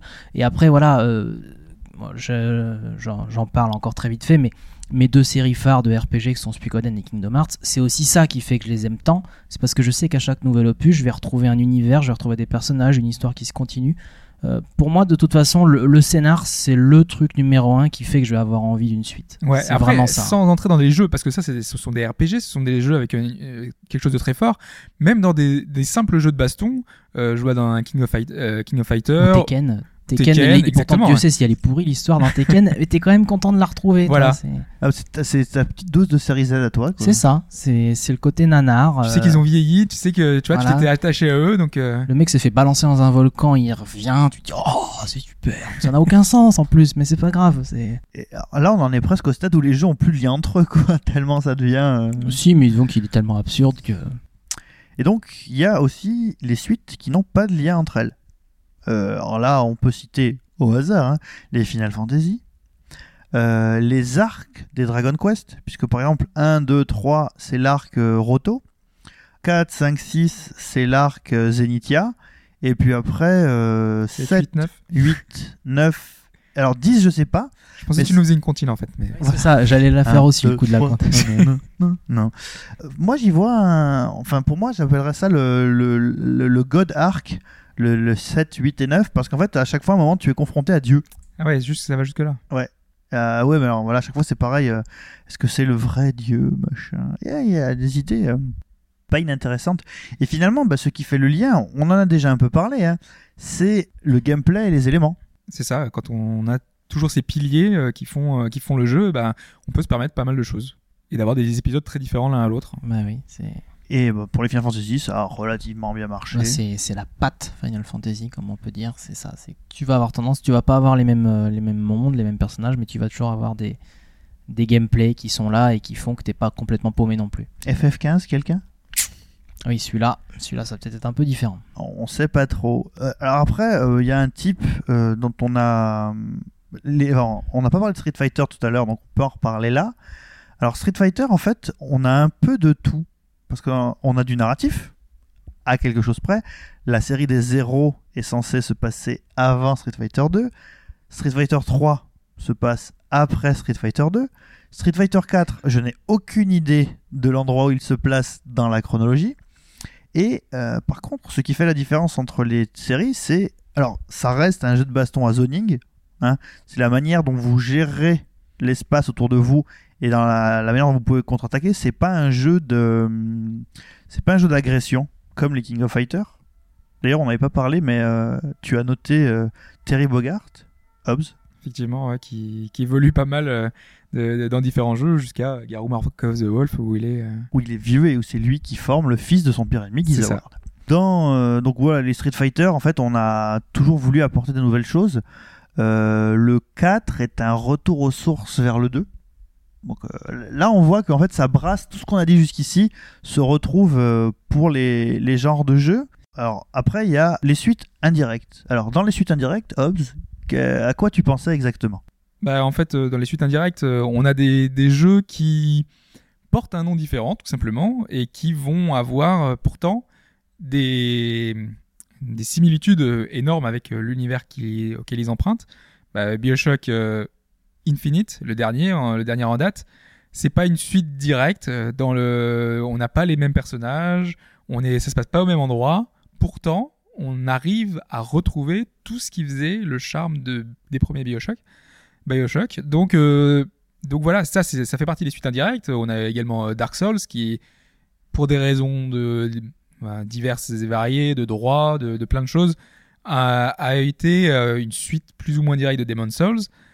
C'est une suite dans l'esprit, une suite spirituelle, on en a dit quelques-unes tout à l'heure. euh, et pourtant, voilà, on a des similitudes, des, choses euh, dans le gameplay, des, de, dans la direction artistique, euh, dans la façon de raconter l'histoire, qui euh, nous, euh, nous prennent tout autant. Euh, là, dans Dark Souls, ça va être le fait de pouvoir faire, faire un peu le côté d'Ian Retry, le, le côté où le scénario est divulgué quasiment, enfin les, les touches de scénario sont distillées vraiment à, à petite, à faible dose, et on va les, les, les apprendre euh, au fur et à mesure de notre progression. Voilà, c'est c'est des jeux qui reposent sur les mêmes principes, mais qui n'ont pas le même nom. Et voilà, il y, en a- il y en a un tas. J'ai cité Bioshock Infinite et Dark Souls, mais il y en a d'autres. le, le, le gameplay aussi est, est distillé à toute petite dose. C'est vrai. pour pouvoir euh, le comprendre. Euh, après, donc, Ashura faisait remarquer la question des spin-offs. qui sont euh, bah, pareil, on peut classer ça dans les suites indirectes. C'est souvent l'occasion, le spin-off, euh, bah, quoique le Gears euh, dont on parlait tout à l'heure, le God of War en sont quasiment, mais les spin-offs, en tout cas sur les séries de RPG, sont souvent l'occasion d'aller explorer déjà des nouveaux supports. On a eu par exemple Valkyrie Profile qui est allé faire un tour sur portable, Kingdom Hearts pareil. Et dans, le- dans le cas de Valkyrie Profile, d'ailleurs, c'est carrément euh, qu'on va explorer un autre genre, c'est-à-dire qu'on passe à un tactical avec euh, Conv- c'est Covenant, Covenant of of the the, Plume. ouais, sur DS, alors que les Valkyrie Profile euh, de la- sur PlayStation euh, et PlayStation 2 étaient des RPG relativement classiques avec quelques petites, petites modifications. Donc voilà, il y, y a le côté spin-off aussi qui permet souvent de retrouver une licence, mais de pas de la manière dont on s'y attend. Sauf que là, pour le coup, c'est on est presque prévenu à l'avance en fait. Euh, Spin-off, on sait que c'est si c'est pas un canonique, c'est qu'il y a une raison en général. Euh, les Shin Megami Tensei, enfin Shin Megami, Persona et tout ce qui a gravité autour, là pour le coup c'est euh, l'exemple parfait. C'est ça. Bah, ou même ou même Suikoden Tactics, pareil. Hein, bon là, pareil, ils te mentent pas, hein, c'est dans le nom. euh, bah, ça porte le nom de Suikoden, c'est l'univers Suikoden, sauf que bah, c'est pas un vrai Suikoden. C'est bah, Final Fantasy Tactics, on n'en a pas parlé, Ouais, mais c'est euh, exactement le, le même truc. On a dans la... Et ça c'est très moderne aussi, c'est les DLC. parce que c'est un peu la, déclinaison des, suites aussi euh, actuelles. C'est aujourd'hui quand on veut euh, proposer un- une extension de, la vie d'un jeu, une des façons les plus faciles, c'est d'apporter une extension, euh, un add-on. Et aujourd'hui, ça passe de plus en plus par un DLC. Il y a des DLC plus ou moins importants. On a les DLC des GTA qui étaient qui étaient là. Euh, Ballad of the Gay Tony et, et l'autre dont j'ai oublié Lost le nom. Damned. C'est ça, The Lost and Damned. Qui sont Damned. quasiment des, nouveaux, des autres jeux. quoi. C'est ça qui sont Bah, des jeux c'est quasiment différents. c'est le plus proche de l'extension euh, Traditionnelle, ouais. voilà, traditionnelle telle qu'on l'entendait il y, a, il y a quelques années. À l'époque PC c'était Ouais, ça. les, quoi. les civilisations, pareil, ont su garder des vraies extensions. Euh, et puis après, effectivement, on a plus euh, ce qui va relever du patch payant. Quoi. C'est ça. Mais en tout cas, le DLC est un moyen de prolonger l'expérience et d'apporter une suite au jeu. Euh, parfois, quand je pense à Prince of Persia, où t'as vraiment la fin du jeu même. Donc, on arrive à des extrêmes euh, assez énormes. Mais en tout cas, le DLC est un moyen de prolonger l'expérience. Bah, a- Mass Effect 3, pour le coup, euh, c'est pareil. Hein, la fin, elle est arrivée en DLC. Il était gratuit, je sais Ah. C'était un patch gratuit. D'accord. ouais.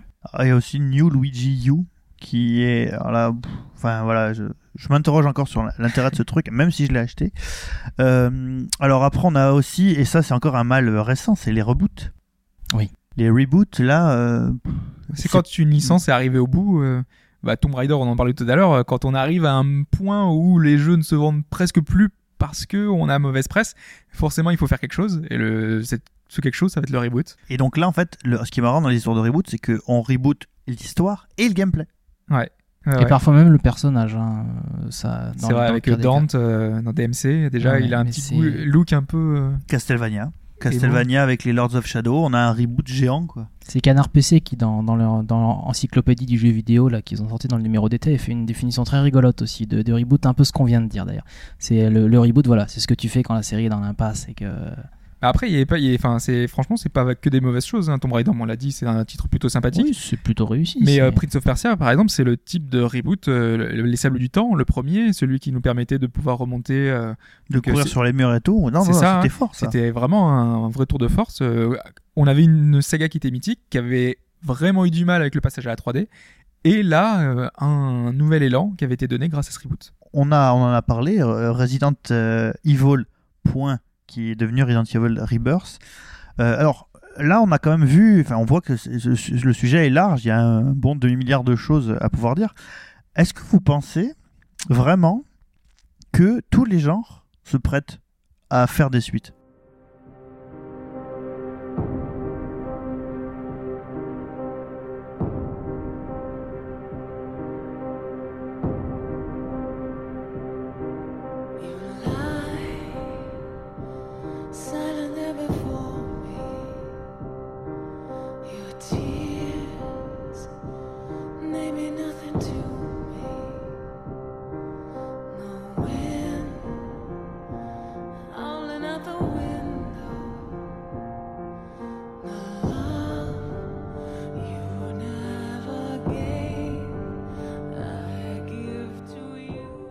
D'après Shinji Mikami, dont on a beaucoup parlé aujourd'hui, pourquoi Shinji Mikami est-il si lié que ça? Parce que sa série, on en a fait un- une espèce de paillasson, donc euh, je pense que ça a fini par le gonfler.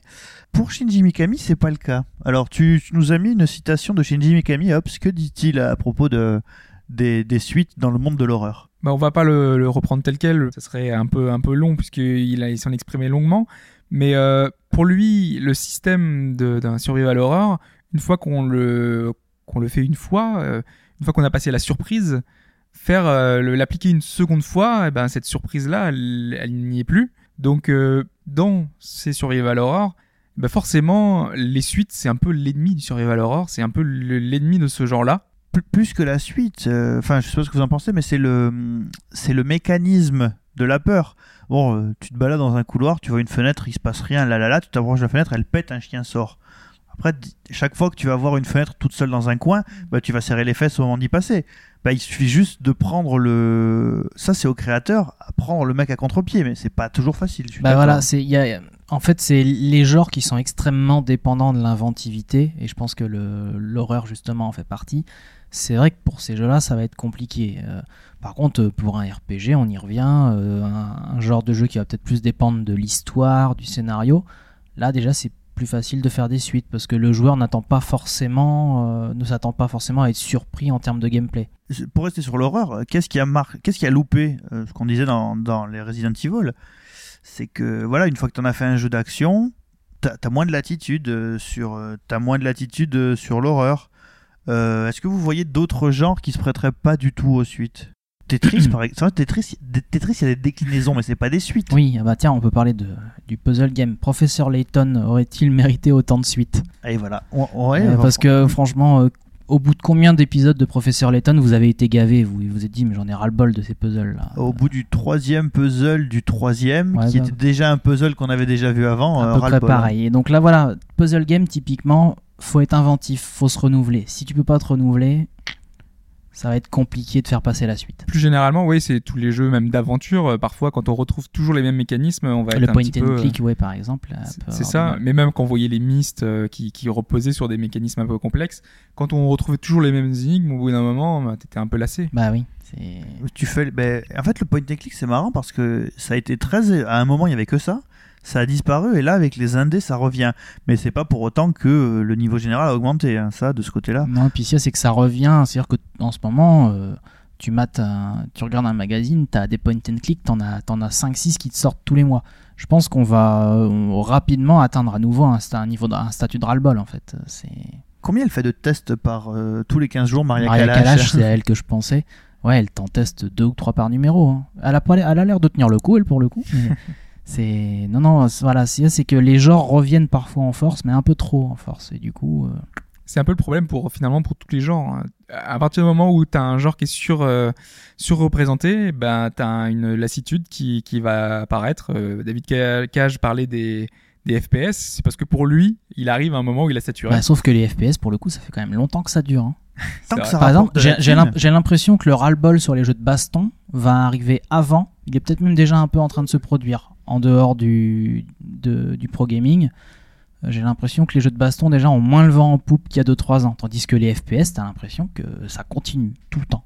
Tant qu'ils arriveront à se renouveler suffisamment. Ce qui est pourtant pas forcément le cas. C'est ça. Et malgré tout, Je, je reprendrai une, euh, une anecdote de James euh, sur le forum qui disait que des gens lui ramenaient euh, The Last of Us parce que les mecs disaient le multi est nul, c'est pas du Call of Duty. Les mecs, vous achetez des jeux sans savoir. Et, et donc en gros, si les mecs, ils sont vraiment, enfin, ils, ont une idée en tête. Et si on leur resserre systématiquement à la même soupe, c'est ça qui les fait continuer finalement. Donc ça peut être Euh, là, là, je pense quand même qu'on est sur des cas assez extrêmes. Euh, moi, moi quand j'ai lu cette anecdote sur le forum, je me suis dit, il est con. C'est, j'ose espérer quand même que ça représente une toute petite minorité de. Euh, tu sais, chez, chez les non-joueurs, les mecs qui achètent un FIFA et un Modern Warfare par an, il y en a beaucoup. hein. C'est vrai, remarque. C'est et donc là, à mon avis, tant que tu leur sortiras du multi et que tu mettras euh, de plus grosses, euh, de plus grosses médailles à gagner ou faire des, des kill streaks et machin, Après, c'est un peu caricatural aussi. On sait que c'est pas que ça non plus. euh. Non, non, non, mais Les joueurs, malgré tout, arrivent à, à, à s'approprier la, la chose et essayer de, de, de- de diminuer l'influence. Euh, bah, On voit euh, là, on va voir sur cette nouvelle génération si, ça, si les choses ont changé justement. on espère. Puis remarquez, on n'a pas parlé aussi d'un jeu qui, qui nous est cher en ce moment, enfin surtout moi, Animal Crossing. Vous trouvez Oui. que ça se renouvelle tant que ça? Et Euh, pourtant, ça, ouais, et pourtant. Bah, euh, là, en fait, Animal Crossing, ils ont atteint, euh, je dirais, l'adaptation maximale à leur environnement. Euh, là, on est sur un jeu où tu peux jouer en local, sur Internet, où tous les échanges sont permis. À partir de là, s'ils veulent aller plus loin dans la formule, il va falloir être sacrément inventif. Vous mettre un hôtel ventes. La grosse innovation, c'est les interactions. Mais c'est- oui, ça pourrait être ça. Tu sais qu'il y a, enfin, là déjà, t'as as un magasin qui fait ça finalement, qui fait hôtel des ventes. Hein.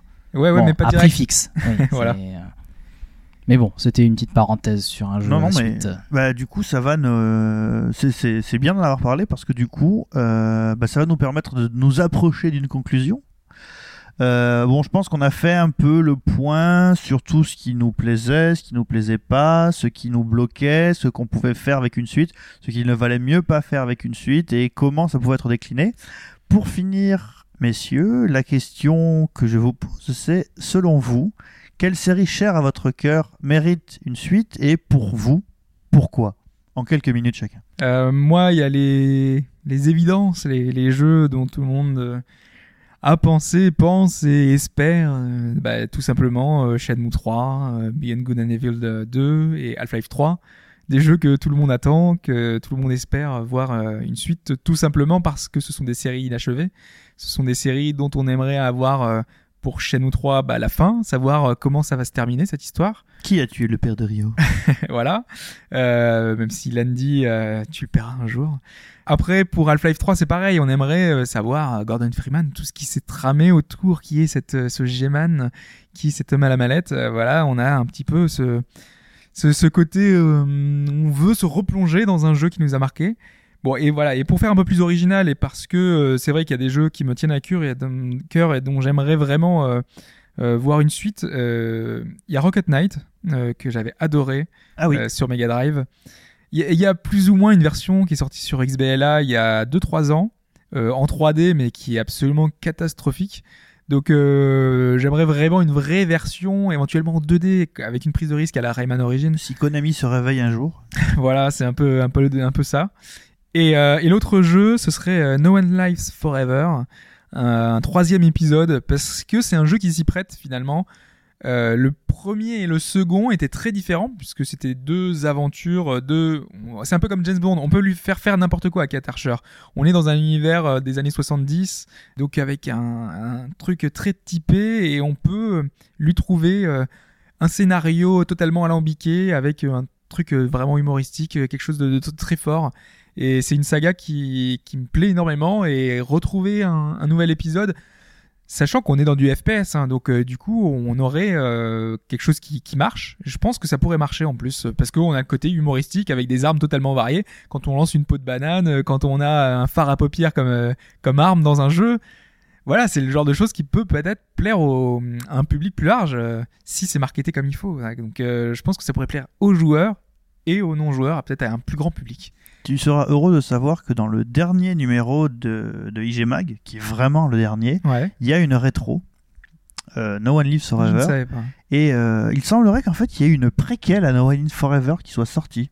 Qui s'appelle, euh, qui s'appelle, je vais te retrouver ça tout de suite, puisque j'ai lu ça dans le train qui me menait pour faire ce podcast.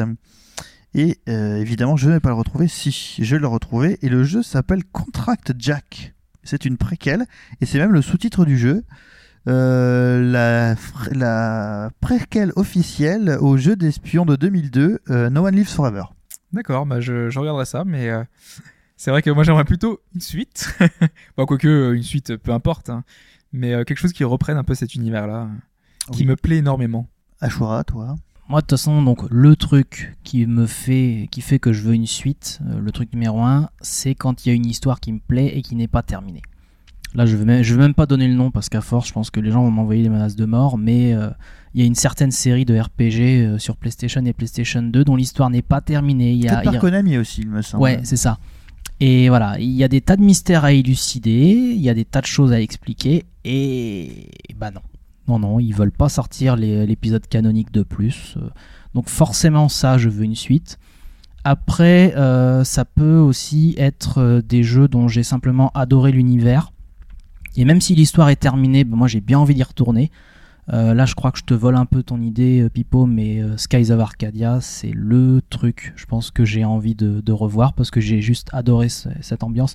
Après, des jeux comme ça, dont ce petit pincement au cœur, on l'a tous, un, jeu dont on a adoré l'ambiance, ou même FF7, hein, quand ça se termine, t'as ce petit pincement parce que t'avais pas envie que ça se finisse en fait. Et ben, même si c'est pas forcément une bonne idée, parce que les suites ont quand même un peu le don de, de, décevantes dans pas mal de cas, moi j'ai quand même envie de voir des suites à- aux jeux que j'ai adorés. Juste par principe et parce que j'aime cet univers. Et puis enfin, je terminerai avec une, grande série de City Builder qui est un petit peu en friche maintenant. Euh, J'aimerais bien voir une suite à SimCity euh, parce qu'on on va dire que Oui, ça fait très longtemps. ça fait très eu, hein. longtemps, hein, je sais pas. euh, ça, ouais, depuis, SimCity 4, en fait, on attend. SimCity 5, on se demande un petit peu. Alors, il y a des rumeurs comme quoi ils auraient sorti des trucs qui ressemblent vaguement à un SimCity. Moi, je sais pas, je me suis pas trop tenu au courant. Donc voilà, les mecs, si on pouvait refaire un SimCity, ça serait sympa. Mais éviter d'en faire un jeu Facebook, ce sera encore ouais, mieux. Quoi. ça serait encore plus sympa. Eh bien moi, avant de vous souhaiter bon dimanche, je conclurai euh, sur les suites. Alors déjà que je ne veux pas voir. Par exemple, j'ai eu beau adorer les Portal, je ne veux pas de suite à Portal. Voilà. Portal me convient très bien comme ça, et je, je ressens absolument pas le besoin d'en avoir une suite. Euh, après, de suite directe, en fait, j'aimerais des nouvelles itérations de certaines séries de shoot 'em up que j'aimais beaucoup dans ma jeunesse. Shoot them up. De shoot 'em up, oui. J'aimerais bien avoir, par exemple, je sais pas, un nouveau de la série des Star Soldier, par exemple. Euh, bon, euh, les Monster World, euh, je vous en parle pas. J'aimerais bien avoir un nouveau Dragon Quest, mais qui soit pas un MMORPG. Tu viens un Dragon Quest 7 Non, un Dragon Quest 11 et qui serait pas un MMORPG et qui ressortirait sur console portable, s'il vous plaît. Puis il ressortira en Europe aussi, peut-être. et qui ressortirait en Europe aussi, ce serait vraiment sympa. Euh, sinon, alors en fait, je crois qu'elle est prévue, mais j'aimerais bien une suite à un jeu musical qui était Daigaso Band Brother Ouais, sur DS.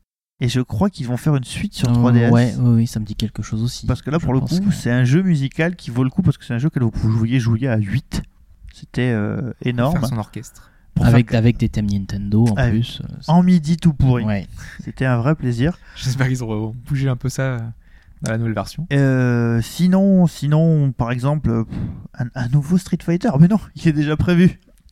Donc, Pourtant, euh, ouais, Street Fighter, à chaque fois, ils font le coup. Non, mais c'est promis, c'est le dernier, après on arrête. Puis, et bah, en fait, ce qu'ils font, c'est juste qu'ils rééquilibrent une. euh, euh, sinon, euh, Du, côté, du côté de chez Sega, je pense qu'il y a pas mal de licences qu'on aimerait euh, voir ressortir quand même. bah, bien sûr, bah, Panzer Dragoon. euh, Ouais, c'est vrai que non, une suite à Panzer Dragoon Saga, ça pourrait être pas mal. hein. Ouais. Ça pourrait être. euh, Et puis en plus, il y a toujours ce petit teasing, on en a eu pour Shenmue 3, là, où il disait Ah tiens, euh, il, est en il est en discussion avec un ponte de chez Sony, euh, peut-être que. Donc t'as toujours ce petit machin qui fait qu'en plus, t'arrives pas à faire ton deuil. donc tu la veux, la suite. Non, bah finalement, de suite à proprement parler, là, j'en ai plus aucune qui me vient en tête. Quoi. Mais vraiment, plus aucune. On en a trop parlé. Tiens, prends ça, David Cage. Euh, bon, bah, messieurs, euh, si vous n'avez rien à ajouter sur le sujet, si vous ne voulez pas donner suite à cette discussion, ouh, euh, je vais vous souhaiter un bon dimanche à tous, euh, à toi aussi, et l'auditeur qui nous écoute le soir avant de se coucher, et puis à la semaine aussi. prochaine, ou le matin, c'est vrai. Le matin pour te réveiller aussi, et à la semaine prochaine pour un podcast qui sera le retour de l'actualité. Salut tout le monde Ciao.